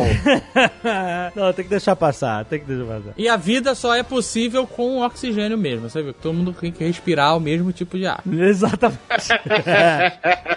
Mas falando do Thor ainda, o que eu mais gostei do arco dele é porque justamente o personagem funciona e, e ele é tão divertido e tão legal, porque a gente viu esse crescimento dele ao longo dos filmes, sabe? A gente É. viu o primeiro filme que foi, é, mais ou menos, o segundo foi melhorzinho, o terceiro, por mais que você não goste, você viu Das todo. piadas. Das piadas, você viu o crescimento do Thor durante o É, filme. é. Ele percebendo quem ele é. O que eu acho genial no Ragnarok é quando o Odin pergunta pra ele, né, mas peraí, você é o deus dos martelos? Né? que, é- Cara, que é muito bom, porque a frase é super engraçada, mas define tão bem o personagem, sabe? É, exatamente. Ele é Não, Deus cara, trovão. essa cena me deu um aperto no coração. É porque muito quando ele fica assim, é, ajude a procurar a empunhadora, a empunhadora. Aí tu vê o Groot olhando pro negócio no chão, ele vai morrer, cara. Não, ele vai se sacrificar pra. Cara, começou a dar um aperto no coração aquilo. Aí quando ele usa o bracinho pra fazer o cabo, ele corta o bracinho. Eu Falei, ufa, ele tá vivo. Ah, você achou que ele ia ser. Caraca, porra, seria demais o Groot morrer pra ser o Machado. Caraca. A flauta mágica. Lembra daquele A Flauta Mágica, aquele desenho do, do Stuff and Puff? Tinha a flauta mágica, ia ser o Groot. O cabo do machado ia ter a cabecinha do Groot? Exato. Mas ó, esse machado Stormbreaker, ele não era a arma do Beta Ray Billy? Só pra.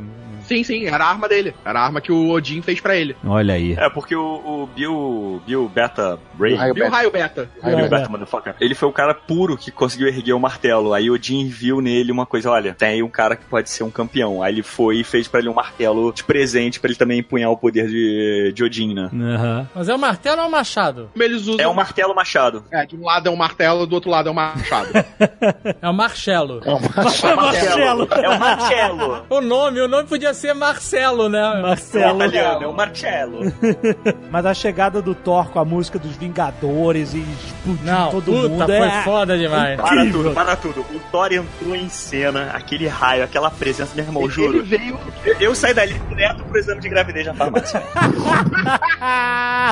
Foi demais. Ali foi tipo, ele, ele, ele se colocou ali, ele é o Deus. Ele é um Deus. É, É, foda é. porque eu vi, eu, eu, eu tô aqui em Orlando, né? Nas redes sociais já, já foi dito. Se você não sabe, eu passei a semana em Orlando a trabalho. Desculpem. É. e aí eu vi aqui, eu vi no cinema aqui. E aí quando o Capitão América faz a, a- a entrada dele, a galera bate palma. Capitão América aqui é realmente big deal, sabe? Mas quando o Thor chega, meu irmão, aí nego pira no cinema. É, foi bem foda, cara. Eu vi o filme duas vezes, né? Vi agora há pouco até antes de gravar aqui. Caraca, de novo, quando o Thor entrou, eu vi de tarde e. Caraca, nego pirou, bateu palma bem maneiro, cara. Se reparar nessa cena, Thor Ragnarok acabou de, tipo, aconteceu há pouco tempo. Você tem ele, quando ele ganha esses poderes dos raios em volta dele, ele meio desajeitado em alguns momentos, quando ele cai nos caras, lutando na cena final lá no Ragnarok. Nesse filme, tu vê que ele, tipo, beleza, eu não sou mais desajeitado, eu tô mandando bem pra caralho agora. Agora eu tô foda. Total sob controle, tá tudo sob controle ali. Ele sabe o que tá fazendo. Exatamente, ele tá, eu sou poder, eu tenho poder e eu sei o que fazer com ele. E é maneiro porque isso é um fim de um arco. Porque ele, enquanto tá todo mundo brigando o filme inteiro, ele tá todo fudido o filme inteiro. E ele Tá tá, se recuperando. se recuperando e correndo atrás da arma, de fazer uma arma nova, de tudo. E ele tá se construindo pra aquele momento. Então quando ele chega, não é simplesmente uma aparição de graça. Você viu toda a trajetória desse arco dele de se recuperar e chegar como grande herói, né? E é maneiro porque ele tá se recuperando emocionalmente, né? Que ele É. tá lá com o Rocket Raccoon, lá com o coelho. ele tá abaladaço, né? Ele tem, tem um momento ali fragilizado, né? E tal. E é aquilo, né? É a arma de matar um titã, que é a parada, né? Tipo, é. a... Pra derrotar o Titã, a gente tem que fazer uma arma de matar o Titã. É muito maneiro que o, o Star-Lord fala assim, mas a gente não, não deveríamos todos ter essas armas.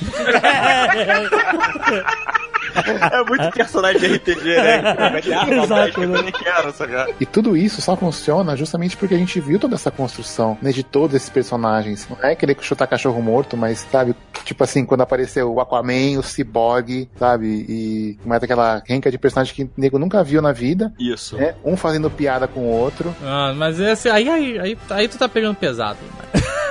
Aí, aí, puta, dá até vergonha. Aí dá pena, aí dá pena, cara.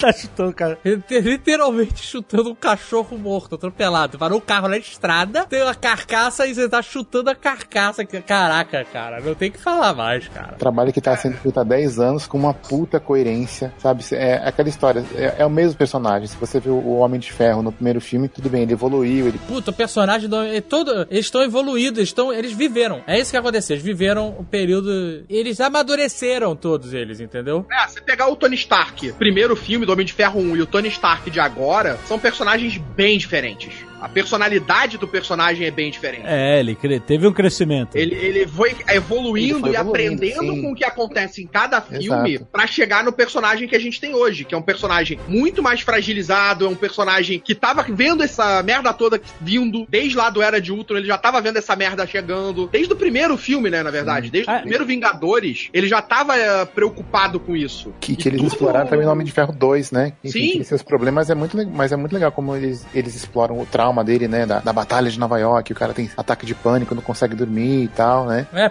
isso, cara, é muito legal, cara. Porque isso, você vê que, assim, a gente tá se- sendo repetitivo, mas é uma história se amarrando, é uma grande história. É uma novela, sabe qual é? Porque aí isso isolado é só um detalhe. Ah, ele isoladamente é só um detalhe. Ah, ele ficou meio boladinho com os alienígenas e tal. Mas nesse arco gigante de 10 anos, isso tem um peso maior pra esse filme agora e pro próximo, entendeu? Sim. É, e ele até fala isso, né? Ele volta a usar a armadura pra proteger, porque vai casar. Então, tipo assim, ele tem um outro sentimento agora de protecionismo. E quando ele vê a nave no céu, ele fala: caralho, então tudo que eu fiz chegou para esse, foi pra esse momento. Foi para E ele fala, eu me preparei seis anos pra essa luta. Preparou mesmo, né? Que o cara fez um Venom with lasers. Rapidão, ele fala justamente, eu tô com isso na minha cabeça há seis anos, desde Vingadores 1, né, desde o ataque a Nova York, né? Mas no início do Homem-Aranha de Volta ao Lar, eles falam que isso passou oito anos. Mas olha só, agora eu vou te, vou te explicar o porquê. eu Vou te explicar o porquê desse negócio. Desde o primeiro Vingadores pro Homem-Aranha passaram oito anos. Mas ele só começou a ter esse sentimento de defesa naquele filme que. Dois anos depois. Vingador, é, não, do Vingadores 2. Que é quando ele toma aquele ataque mental da feiticeira escarlate, que ele vê onde tá todo mundo morto. E aquilo ali te- tem um peso nele. Aí a partir dali é que ele começa a fazer o Ultron pra defender a Terra. Entendeu? Não sei, cara. não sei, porque ele fala da parada da batalha de Nova York várias vezes. ele, ele tá se referindo à Batalha de Nova York. Eu acho que foi uma comida de bola deles aí, cara. Assim, whatever, isso não estraga o filme de forma nenhuma, entendeu? Mas é... Mas a preocupação dele, tanto que essa cena é, é remetida nesse filme, é a cena do Era de Ultron. Que é daí ele vai fazer até o. Ele tem a ideia de. Não, agora eu tenho que finalizar de verdade o robô. Vou, vou dar o benefício da dúvida, vou dar o benefício da dúvida. Aquela cena do Homem-Aranha no espaço ficando sem ar, aí ele manda a armadura do Aranha de Ferro. Ferro. Porra, essa cena é muito boa, cara, também. Ah, Pra mim, a cena foda disso foi quando ela abre as quatro patinhas. Mas a- as patinhas de aranha, que são exatamente tiradas dos quadrinhos da armadura que o Homem de Ferro fez pro Homem-Aranha, que tinha as patas de, de aranha, foi muito maneiro essa referência. cara. E funcionou no filme pra caralho. E, de novo, o plano da cultura pop do Homem-Aranha, né? Aquele filme antigo, Alien, né? Aquele filme velho. Cara, eu adoro isso porque eu me sinto muito velho, cara. E é maneiro que ele tem sempre uma solução. O outro foi a solução do Império Contra-Ataca, esse foi a solução do Aliens. E ele derrota os caras. Ele, tipo assim, ele derrota os caras poderosíssimos com referência de cultura pop. É muito maneiro. cara. Porque o personagem que ele derrota ali, o Ebony Maw, era um dos mais poderosos, se não o mais poderoso dos filhos do Thanos, que é o, é o único cara que derrotou o Doutor Estranho. Exato, o cara é poderosíssimo. O cara né? era E poderosíssimo. a piada perfeita é o, é o. É o Homem de Ferro fala assim: é, mas ele vê mais filmes do que ele. Tipo, pá, ele. Cara, fantástico. Fantástico. Agora deixa eu perguntar uma coisa. Por que, que tinha uma Hulkbuster em Wakanda? Qual era da Hulkbuster lá? Eu não tô lembrando de alguma coisa? Essa eu também não entendi, cara. Também não entendi. Também não. E aí, eu vou falar um negócio. Se eu tiver alguma coisa pra reclamar desse filme e botar defeito, foi pra mim o Dr. Banner na Hulkbuster lutando. Essa parada a gente podia ter ficado sem.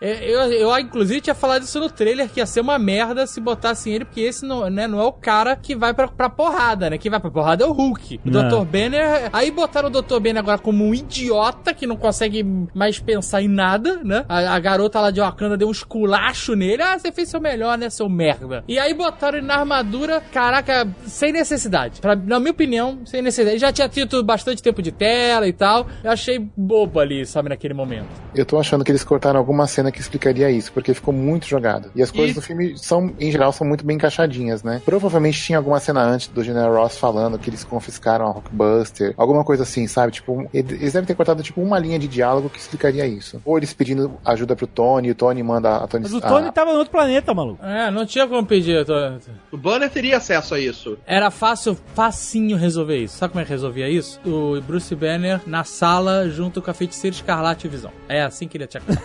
Fazendo piadinha lá, qual é? Tentando virar o Hulk lá. Ele tentando, eu tenho que ir lá, vamos lá, Hulk, lá, e o Hulk não vem, sabe? Essa, é aí que ele tinha que estar, sabe? Não tinha que estar no meio do campo de batalha. Não, aí, isso pra mim foi a única parada. Não estraga o filme, porra nenhuma, o filme continua maravilhoso pra mim. Mas esse é uma parada que não precisava ter, sabe? essa coisa do Hulk, esse conflito dele da transformação, que já tá tendo desde do, do Ragnarok, também já tava rolando essa coisa, tipo, dele querer se transformar, não querer se transformar, ficar nessa briga entre as duas personalidades, que começou mesmo no, no Ragnarok pela primeira vez, porque nos outros não, não tinha, nunca trabalharam isso no personagem, pode trazer um outro, um Hulk diferente pro futuro. É o que eu falei, pode vir o Hulk vermelho, pode vir o Hulk cinza, né? Pode vir outro Hulk. Mas eu acho, cara, que não vai rolar, sabe por quê? Porque a gente tá no final desse arco. Próximo filme vai acabar essa galera e vai com- recomeçar tudo de outra forma. Entendeu? Os contratos acabaram, esses caras estão ficando velhos, o Chris Pratt já tá pa- ba- gordinho com papo, papadas. Agora, essa galera tem que sair pra entrar uma nova geração daqui a algum tempo. Eu acho que não vai dar tempo de explicar e. né, Não sei, cara. Não sei se vai. Apesar do Mark Ruffalo ser o melhor Hulk disparado, ele realmente é um bom Hulk, bom Bruce Banner. Eu acho que ele não vai continuar. Pra minha impressão, eles vão dar um.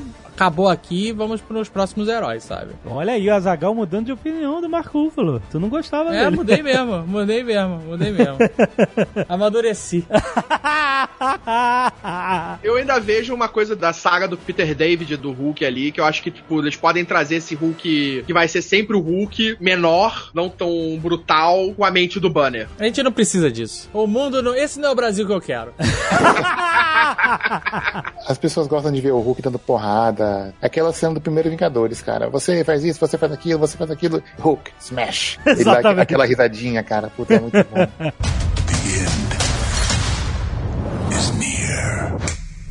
Qual é a do Caveira Vermelha, guardião da joia da alma? É porque eles tinham que fazer todos os personagens voltarem, sem exceção. É, pra mim foi um easter egg de luxo, cara. Pra mim foi um Claro. easter egg de luxo. Porque tipo ele assim, termina no Capitão América sendo absorvido, jogado pra algum lugar pelo cubo cósmico lá, pela Tesseract. Eu não lembro, é? Ele não cai com o avião, cacete? Não. Não, não, o Tesseract. A parada, o Tesseract explode uma energia pro espaço e, e ele some. Ah. Como é que é o barulho da energia, Carlos?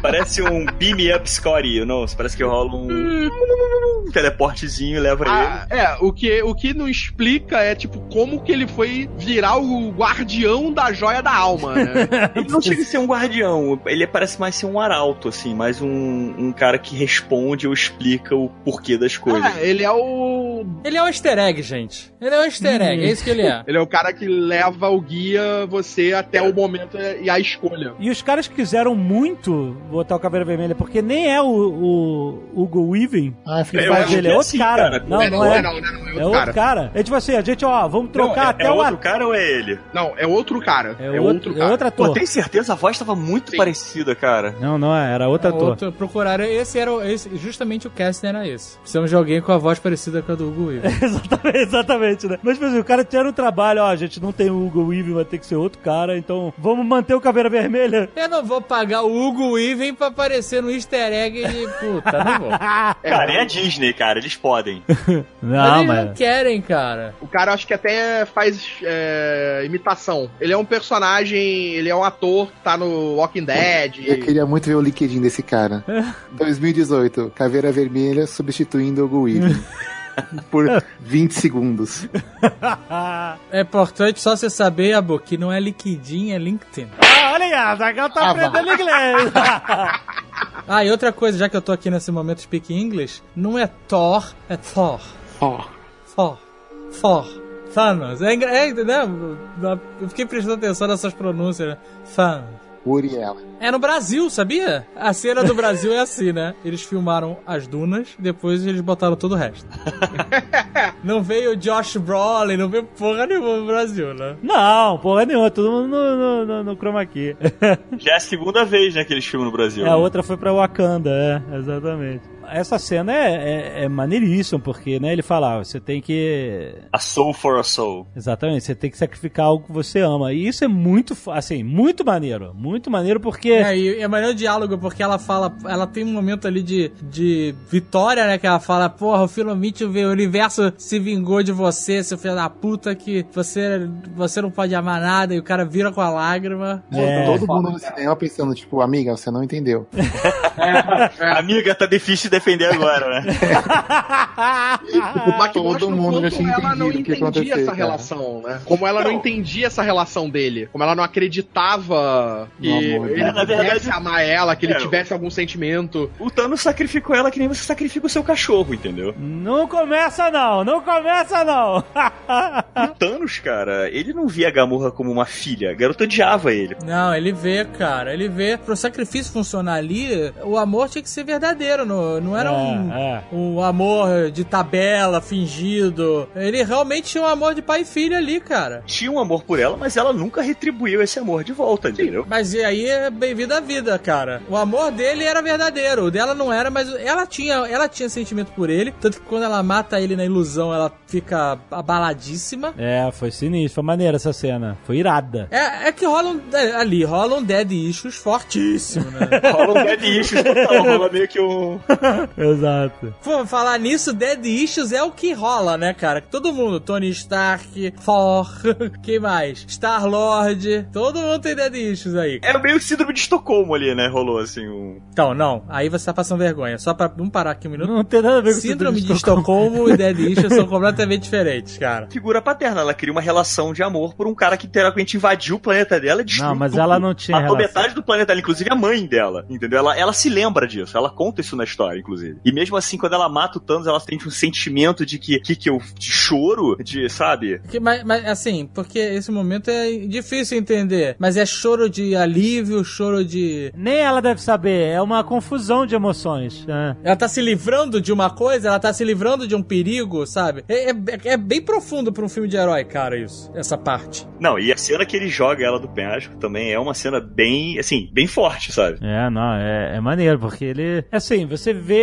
que ele acredita nessa missão mesmo, né? Senão ele não faria isso. É, ele fala, não posso abrir mão de novo, né? É, é, do meu destino. Exatamente. E isso torna o personagem profundo, cara. E é sinistro que ela tenta se matar, né? E aí não consegue. E, e ela fica desesperada, não porque ela vai morrer, porque instantes an- anteriores ela ia tentar se matar, né? Ela tentou se matar, na verdade. Sim, sim. Mas sim porque ela vai ser instrumento da vitória do cara, é, né? é, é, exatamente. Não, é, é- é terrível, é uma cena muito, muito tensa.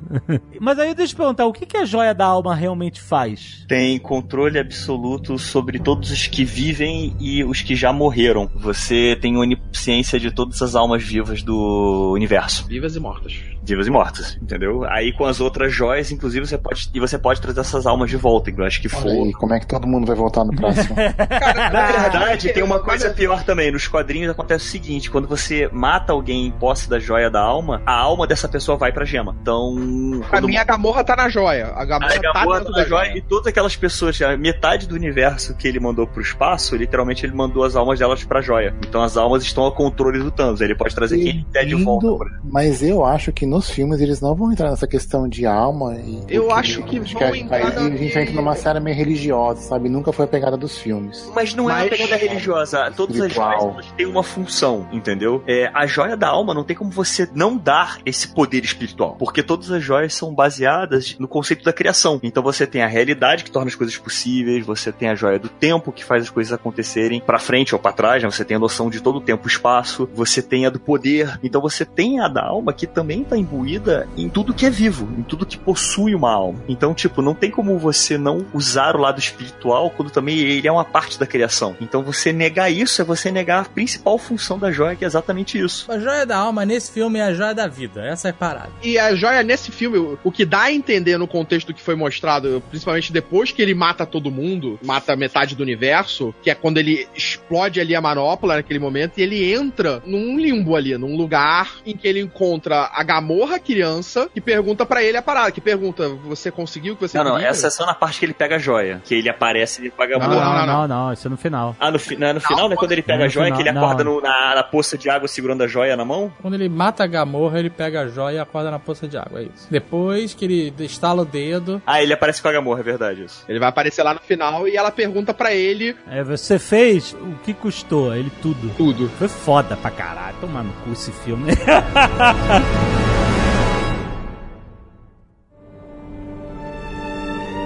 E aí tem o super combate ali no final, que a gente já conversou, e aí ele estala o dedo, mano. E aí as pessoas começam a desaparecer. Já virar folha. Virar, Caraca, virar cara. farelo, Tem um cara. detalhe antes disso, tem o detalhe do Thor chegando. É, isso é muito bom. E ele acertando o peito dele, né? Daí, tipo, o Thanos se vendo ali meio que morrendo. é, e ele fala, ah, deveria, devia ter acertado na cabeça, porque mataria direto. E ele estala o dedo. E aí começa a galera a morrer. É, isso é, isso é sinistro, cara. Isso é sinistro. Já começa a morrer os heróis, cara. Eu, nossa, não acredito que eles estão matando essa galera. Eu tava na dúvida até ver o Pantera morrer, cara. Nossa, quando o Pantera morreu, eu fiquei em choque. Eu fiquei em choque. Eu falei, não, É. Pantera é bilheteria milionária.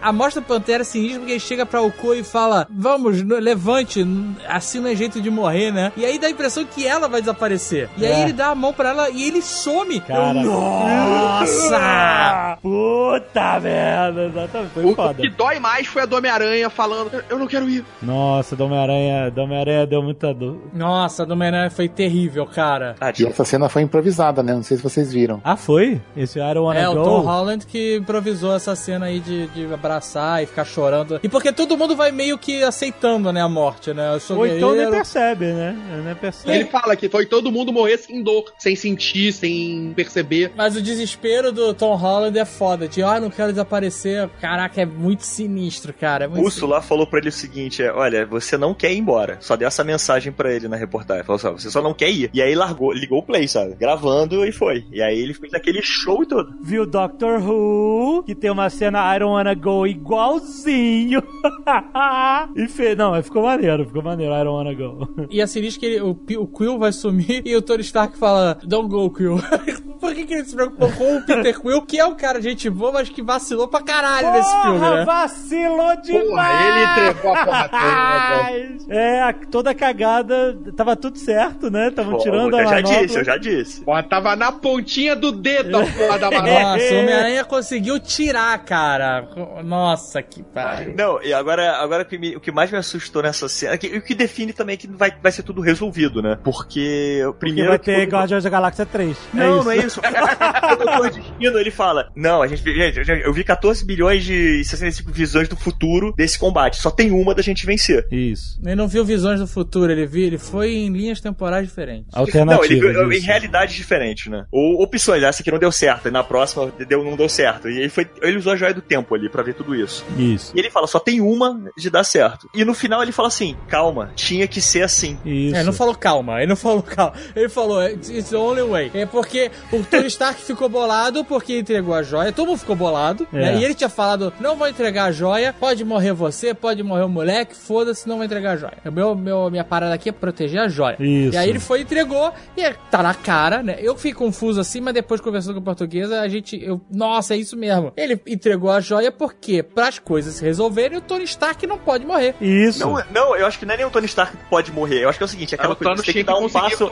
as ali. Não, cara, porque aí ele tinha entregado antes, caralho. Não, não, ele deu a joia com a condição dele poupar a vida do Tony Stark. É isso é, aí. exatamente. Não é a joia a questão. A questão é o Tony Stark. Ele, em todas as alternativas, ele ia conseguir a joia. Ele ia matar as pessoas. Exato. Existe uma, uma chance em 14 milhões deles reverterem, salvar as pessoas. E pra isso acontecer, o Tony Stark tem que estar vivo. Por isso que ele Isso. sacrificou a joia, entendeu? E aí ele sabia até que ele não estaria vivo, entendeu? Isso Sim. foi foda. Cara, na variável que dá certo, o Tony Stark está vivo. Mas existem várias variáveis em que ele está vivo. Não é só essa. Então é, ainda, ainda, existe, ainda existem muito mais chances deles falharem do que É, conseguirem. é. Só que sem Tony Stark é 100% de falha. É, Agora, uma viu. cena que é linda, é aquela mão dele no ar pegando a pedra da estrela. Cara, é- Né? foi tão Irado, sutil e tão irado. bonito. Tava na O estrela. Doctor Strange é o melhor personagem, cara. É o melhor, é o melhor. personagem fantástico nesse. Nesse filme tá- ele tá. No filme dele também, mas nesse filme ele tá fantástico, cara. Deu até vontade de jogar com o mago. Mentira, vou jogar com o Drax.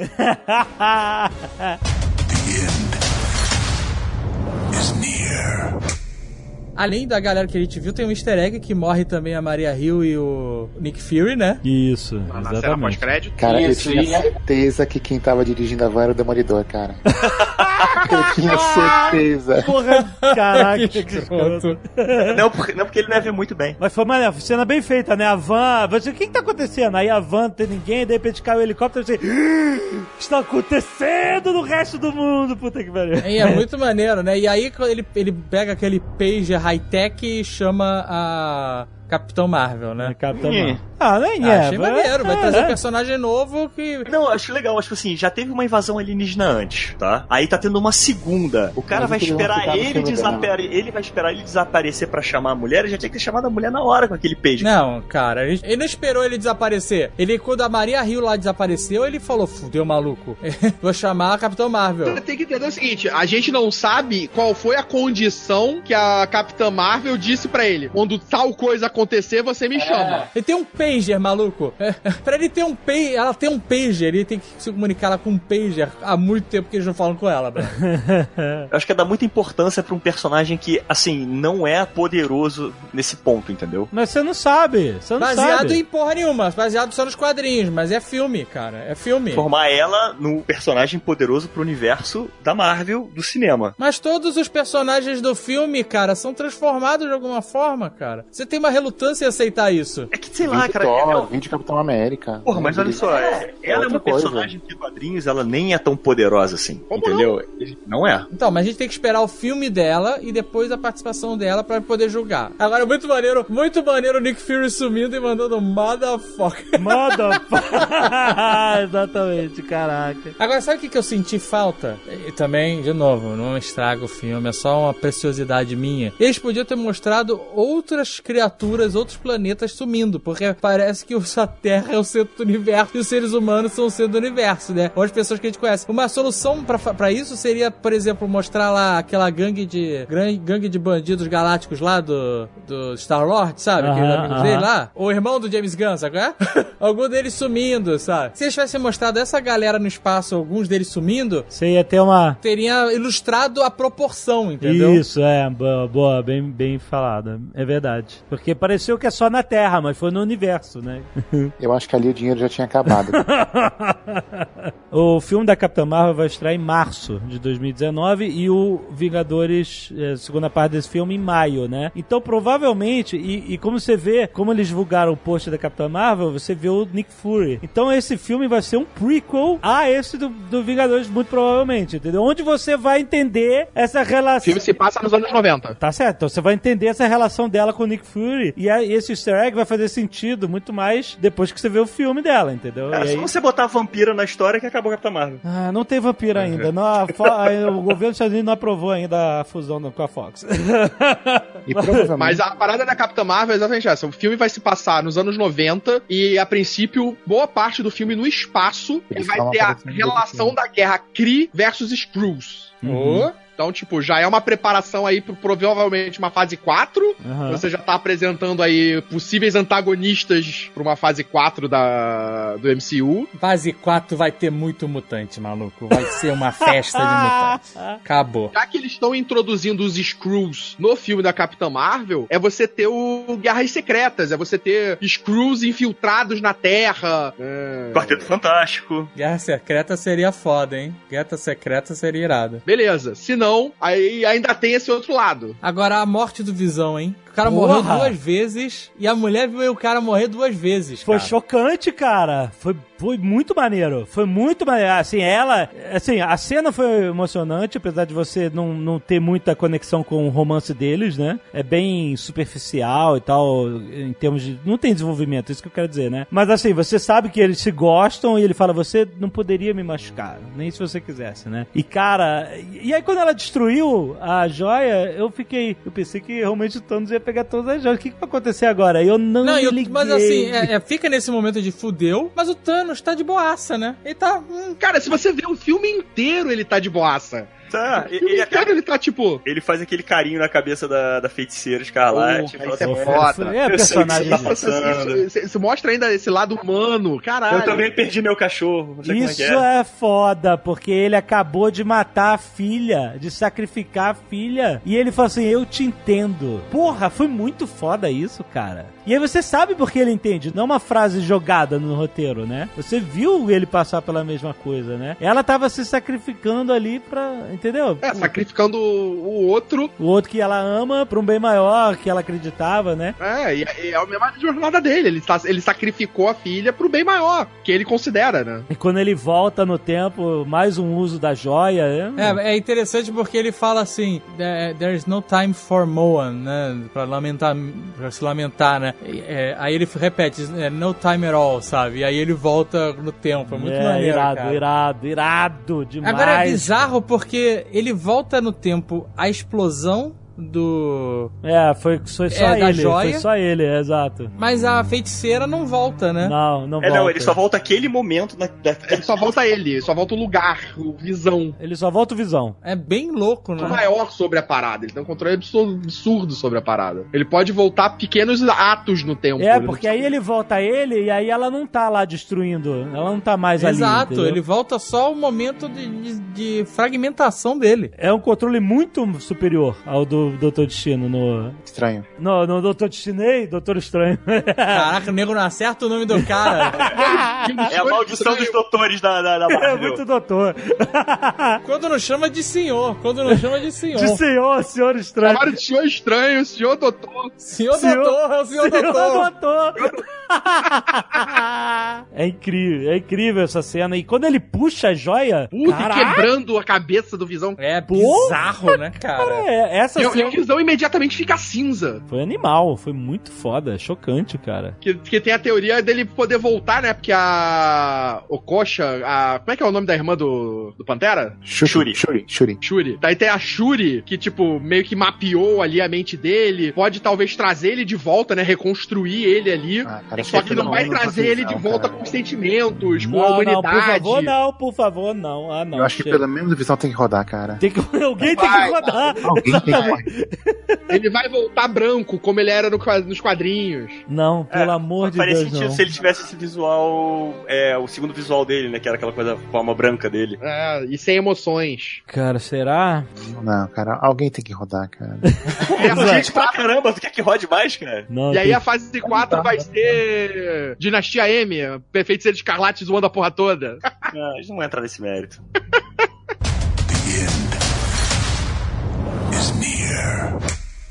Mas a minha pergunta agora é a seguinte: E aí? O que vai acontecer no próximo filme? A teoria que eu tenho é o seguinte: a joia. Ah, eu tenho uma teoria também. Antes de você falar a sua teoria, eu tenho aí. Eu tenho, uma, eu tenho certeza de uma coisa que vai acontecer no próximo filme. Você vai levar um spoiler fatal. Tá, agora vamos lá. O que, que eu acho que vai acontecer? A joia da alma absorveu metade do universo. A joia Dalma. A joia da alma. Ela absorveu metade do universo quando o Thanos estalou o dedo. A joia da eu alma acho tá que certo a- também. Eu acho que Ela a, absorveu metade das almas, é isso que você quer dizer. é, metade das almas do universo. Eu acho que ela vai absorver a alma do Adam Warlock junto. Que Não ele Adam tá Warlock, naquele. Não, cara, O não Adam tem Warlock tá na não. cápsula. Foi apresentado no Guardiões da Galáxia 2. Que é ele que se torna o grande. Ah, Ele, é se torna, verdade. ele se torna o portador da joia. Da, da joia da alma. Que nem o Visão, que tem a joia da mente, ele se torna o arauto da joia da alma. Eu acho que ele vai ser absorvido juntos. A galera que tá dentro da joia da alma vai ajudar o Adam de alguma forma a sair, porque você vai ter personagens poderosos lá dentro também, como o Doutor Estranho. E outros personagens que também são poderosos, porque tipo, assim, quando eles entram na, na joia da alma, eles entram num estado de paraíso. Eles não têm necessidade de querer sair dali. Eles vivem uma, uma vida pacífica dentro da alma. Caraca, calma aí. Você tá, então eles realmente estão de boaça. Eles estão no céu, é isso? É como se estivessem no céu, exato. Então o que Acho que é ela- muito eles têm dos uma... Máquina, cara. Acho que Então, eles eu não acho produziam um personagem. E é muita informação e necessidade de explicações adicionais. Pois é, mas eu acho que E- isso que vai acontecer vai ser exatamente isso. Vai ser E um é, muito, e é muito subjetivo, né? É muito subjetivo você criar um universo dentro da joia, onde as pessoas estão vivendo super bem. Cai esse universo, vai ter Eu não acho que eles vão introduzir no último filme dos Vingadores É. um herói novo que vai salvar todo mundo, cara. Quem vai salvar os Vingadores? É, já tem a Capitão Marvel que vai fazer isso, né? De alguma forma eles têm que sair da alma, da joia da alma. Então, entendeu? na- Nos no- quadrinhos eles falam que o Thanos sempre se boicota. Ele sempre Então. dá um jeito dele mesmo se se fazer de perder. Tanto que quando termina Guerras Infinitas no- nos quadrinhos, o Thanos finge que se mata e desiste. Ele falou, cara, eu já tentei dominar esse universo três vezes, eu falhei, então chega. Essa Ele vida. vira não é pra mim. fazendeiro? Vira Ele fazendeiro. vira o fazendeiro, exatamente. O Adam Warlock chega num planeta, ele tá lá cuidando. Tem até a- uma armadura do Thanos já servindo de espantalho. E ele tá vivendo a vida. Que é inclusive o final desse filme, né? Ele É, sentado é, vendo o pôr do sol. Filme. e- Ele num planeta. É de, arrepiar, é de arrepiar, não é? O final desse É filme. o sorrisinho final, eu Não é de arrepiar o cara olhando pro puta e ele venceu o cara. Porra, cara. É muito sinistro. É o único jeito que eles têm é o Thanos querer perder. Então eu acho que isso vai ser apresentado de alguma forma nessa batalha que vai ter dentro da, da Joia da Alma. É a única explicação possível. Só é, que. Cara, muito Calma, mais simples que que nos isso. quadrinhos, nos quadrinhos, a- o Capitão Marvel original, ele é o primeiro que o Thanos tenta ganhar poder é com, a- é com a- o cubo cósmico. E é o Capitão Marvel que consegue, por causa do- do- dos poderes dele, da- das manoplas quânticas e o cacete 4, ele consegue quebrar essa joia e abre esse poder. Eu acho que eles vão fazer a mesma relação com a Capitão Marvel nesse filme. Vai ser ela responsável por, de alguma forma, fissurar a joia da alma e permitir que os heróis saiam. Então vai ser tipo um combate dentro da joia e um combate fora da joia. Eu, eu Nossa, já acho que que vai ser uma coisa bem mais simples, bem mais dentro desse universo que eles construíram. Eles não vão, acho que, apresentar um novo elemento gigantesco que seria uma realidade dentro da gema. Dentro desse filme, no- no- nesse filme mesmo, eles já apresentaram pra mim o que seria a solução do próximo. O como eles vão trabalhar essa solução da, da, da, da joia da alma, que é a Gamorra. O que vai fazer com que o Thanos se sabote, que vai fazer com que o Thanos, em algum momento do próximo filme, reverta o que ele fez, ou amenize o que ele fez, vai ser pelo, por essa única coisa que ele tem, que é a Gamorra. Esse É. amor, entre aspas, né? Esse amor que ele tem pela Gamorra. Não, o amor existe, não entre aspas. Então, cara, É, pode não, fazer não é um sentido. amor legal, né? É um Não, amor pode-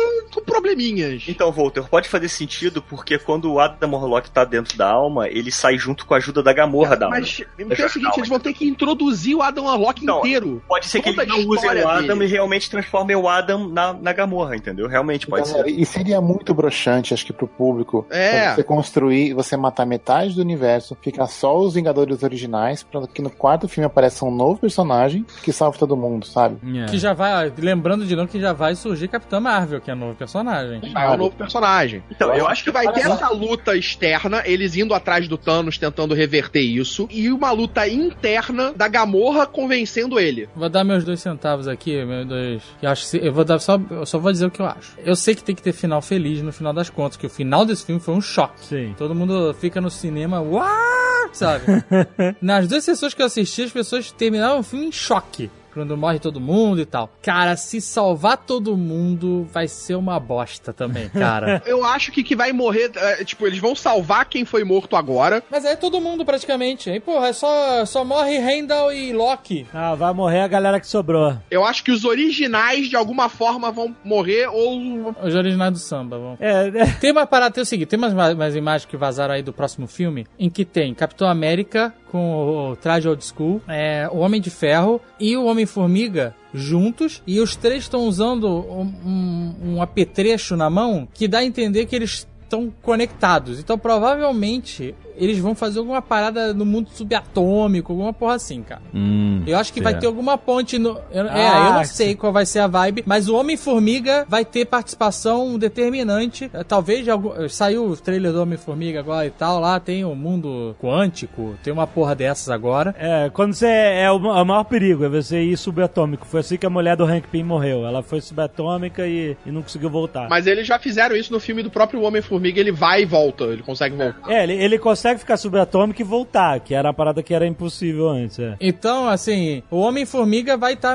vai tá participando do, do Avengers 2, do, do Guerra Infinita 2, não sei qual é o nome. Isso. E ele vai ter a participação e ele vai levar o, o Homem de Ferro e o Capitão América. Isso é certo, porque eles estão usando três um apetrecho lá nas mãos, que são iguais os apetrechos. A galera tá achando que o nome do próximo filme vai ser Endgame. É, que terrível, fraquíssimo, cara. Eu, eu sou mais o que saiu na internet, que o nome do próximo vai ser Dois Homens numa Moto. E uma moto? E tem o Marco Falo também, tem ele com aquela roupa de captura de movimento, e tem o- a roupa do Capitão América, ela tá com vários daqueles pontos de CG, de, de detecção de movimento. Hum. Então vai rolar alguma coisa realmente, eu acho que na- eh, de, de energias com eles, eles podem encolher. Nos quadrinhos, é, nos quadrinhos o Hank Pym, ele, ele e o Red Richards são responsáveis por criar uma fortaleza, né, um presídio dentro do universo subatômico, que é onde eles guardam, acho que é o Cubo até o nome do presídio. É um presídio em miniatura, todo guardado por robôs e os piores inimigos da Terra estão guardados nessa nesse presídio subatômico, assim, Aham. é um universo dentro do universo, assim. Uhum. Então eu acho que isso pode ter alguma relação com essa coisa do mundo quântico, assim, deles poderem Sim, talvez por causa disso en- entrar em qualquer subespaço existente. O próprio Thanos já foi preso em Pocket Dimension, esse tipo de coisa, isso pode acontecer. Agora, vocês estão esquecendo só de um personagem que pode ser importante pro próximo filme, que é a Nebula. É, nos quadrinhos ela é e nos quadrinhos é ela que reverte a porra toda, exatamente. Ela pega, porque o Thanos se funde lá, isso vai acontecer no MCU, mas o Thanos dos quadrinhos se funde lá com a eternidade, né, o ser cósmico e tal. Porque tem toda a história do Thanos ser apaixonado pela entidade da morte, que isso não foi adotado no MCU, nem acho que deveria, mas é, é por isso que eu acho que vai seguir um outro, um outro esquema. Mas a Nebula, ela, ela pega a manopla depois dessa fusão do Thanos e ela que reverte a parada, entendeu? Então pode ser que ela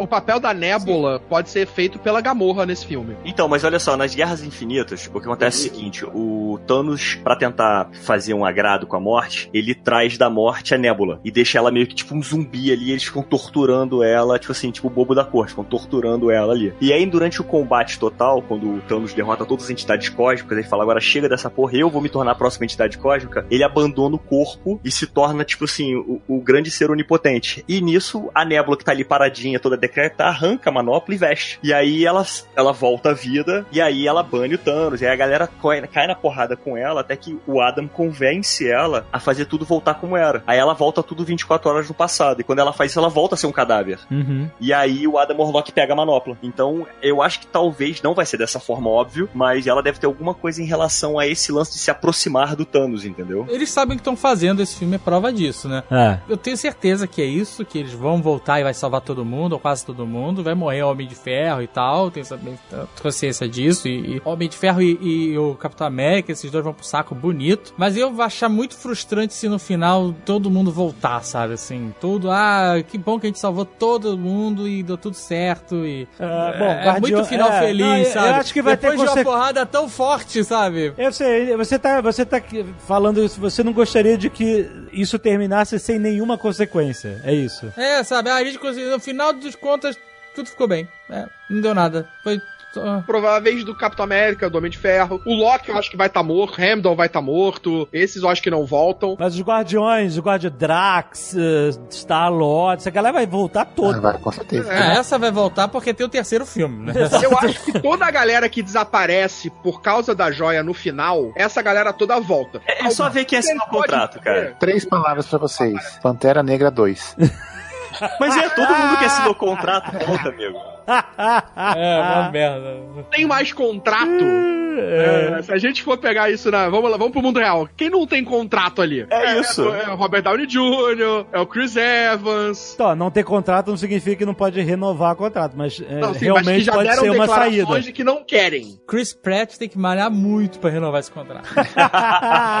o Chris Evans não falou que não quer. Ele falou só, eu não tenho contrato e é só isso que eu sei, entendeu? Ele não falou não quero. Mas assim, eu não vou já ficar frustrado desde já e vou dar realmente a possibilidade dos caras realizarem o trabalho deles, porque tá aí esse filme, né, cara, que parecia um filme impossível. O É. Guerra Infinita era, era um filme impossível, uma história com tantos personagens, todos eles terem seu momento, até o Winter Soldier.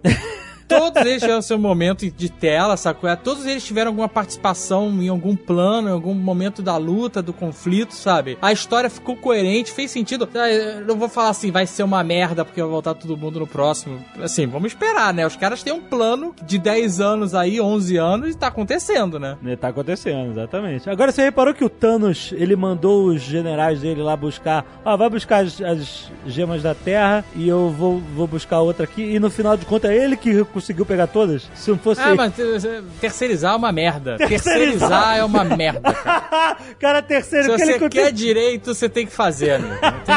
É o que ele fala no final lá do, do Vingadores. Não lembro agora se é do Era de Ultron, se foi no depois no, no Guerra Civil. Ah, se você quer uma coisa feita direita, você É, mesmo tem que fazer. Você mesmo tem que É, fazer. total. E no final, ele que pegou todas as joias.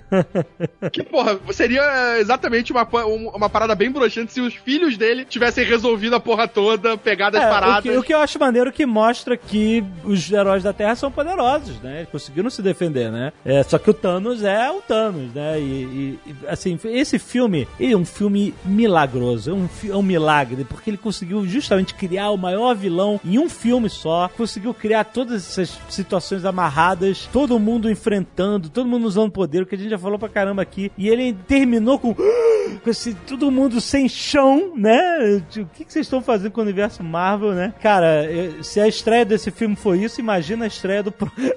Porra! que todo mundo vai querer saber o que, que vai acontecer. Muito mais do que. A expectativa é muito maior do que nesse, inclusive. Não, o próximo não vai ter nem mídia, cara. Não vai É, nem é, não na rua. só fala assim, X de maio de 2019. Vai- Beleza, você, beleza. you know, você sabe o que fazer, exatamente. É, mas eu, eu só acho uma coisa: falam pra caramba do filme dos Vingadores, mas só DC tem um Oscar. Caralho, cara. Por que você quer passar vergonha aqui hoje? Não tô entendendo. Ah, não parou de gravar, não? Não. Tu tá aqui ainda. Tu tá aqui, seu safado. Chupei essa vergonha. Tu tá aqui, cara. Tu vem falar de defender DC? Você, caralho.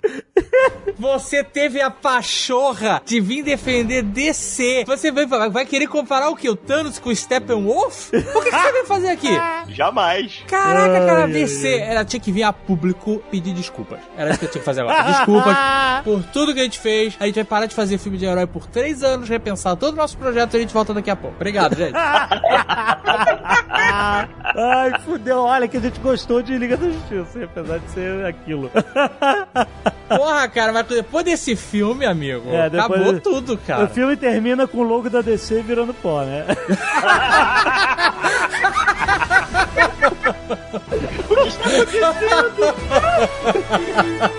Ah, gente, eu gosto da DC também, gente.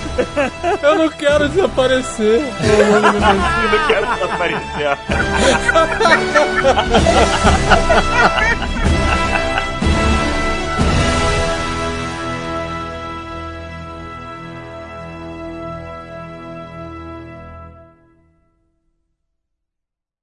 Este Nerdcast foi editado por Radiofobia, podcast e multimídia.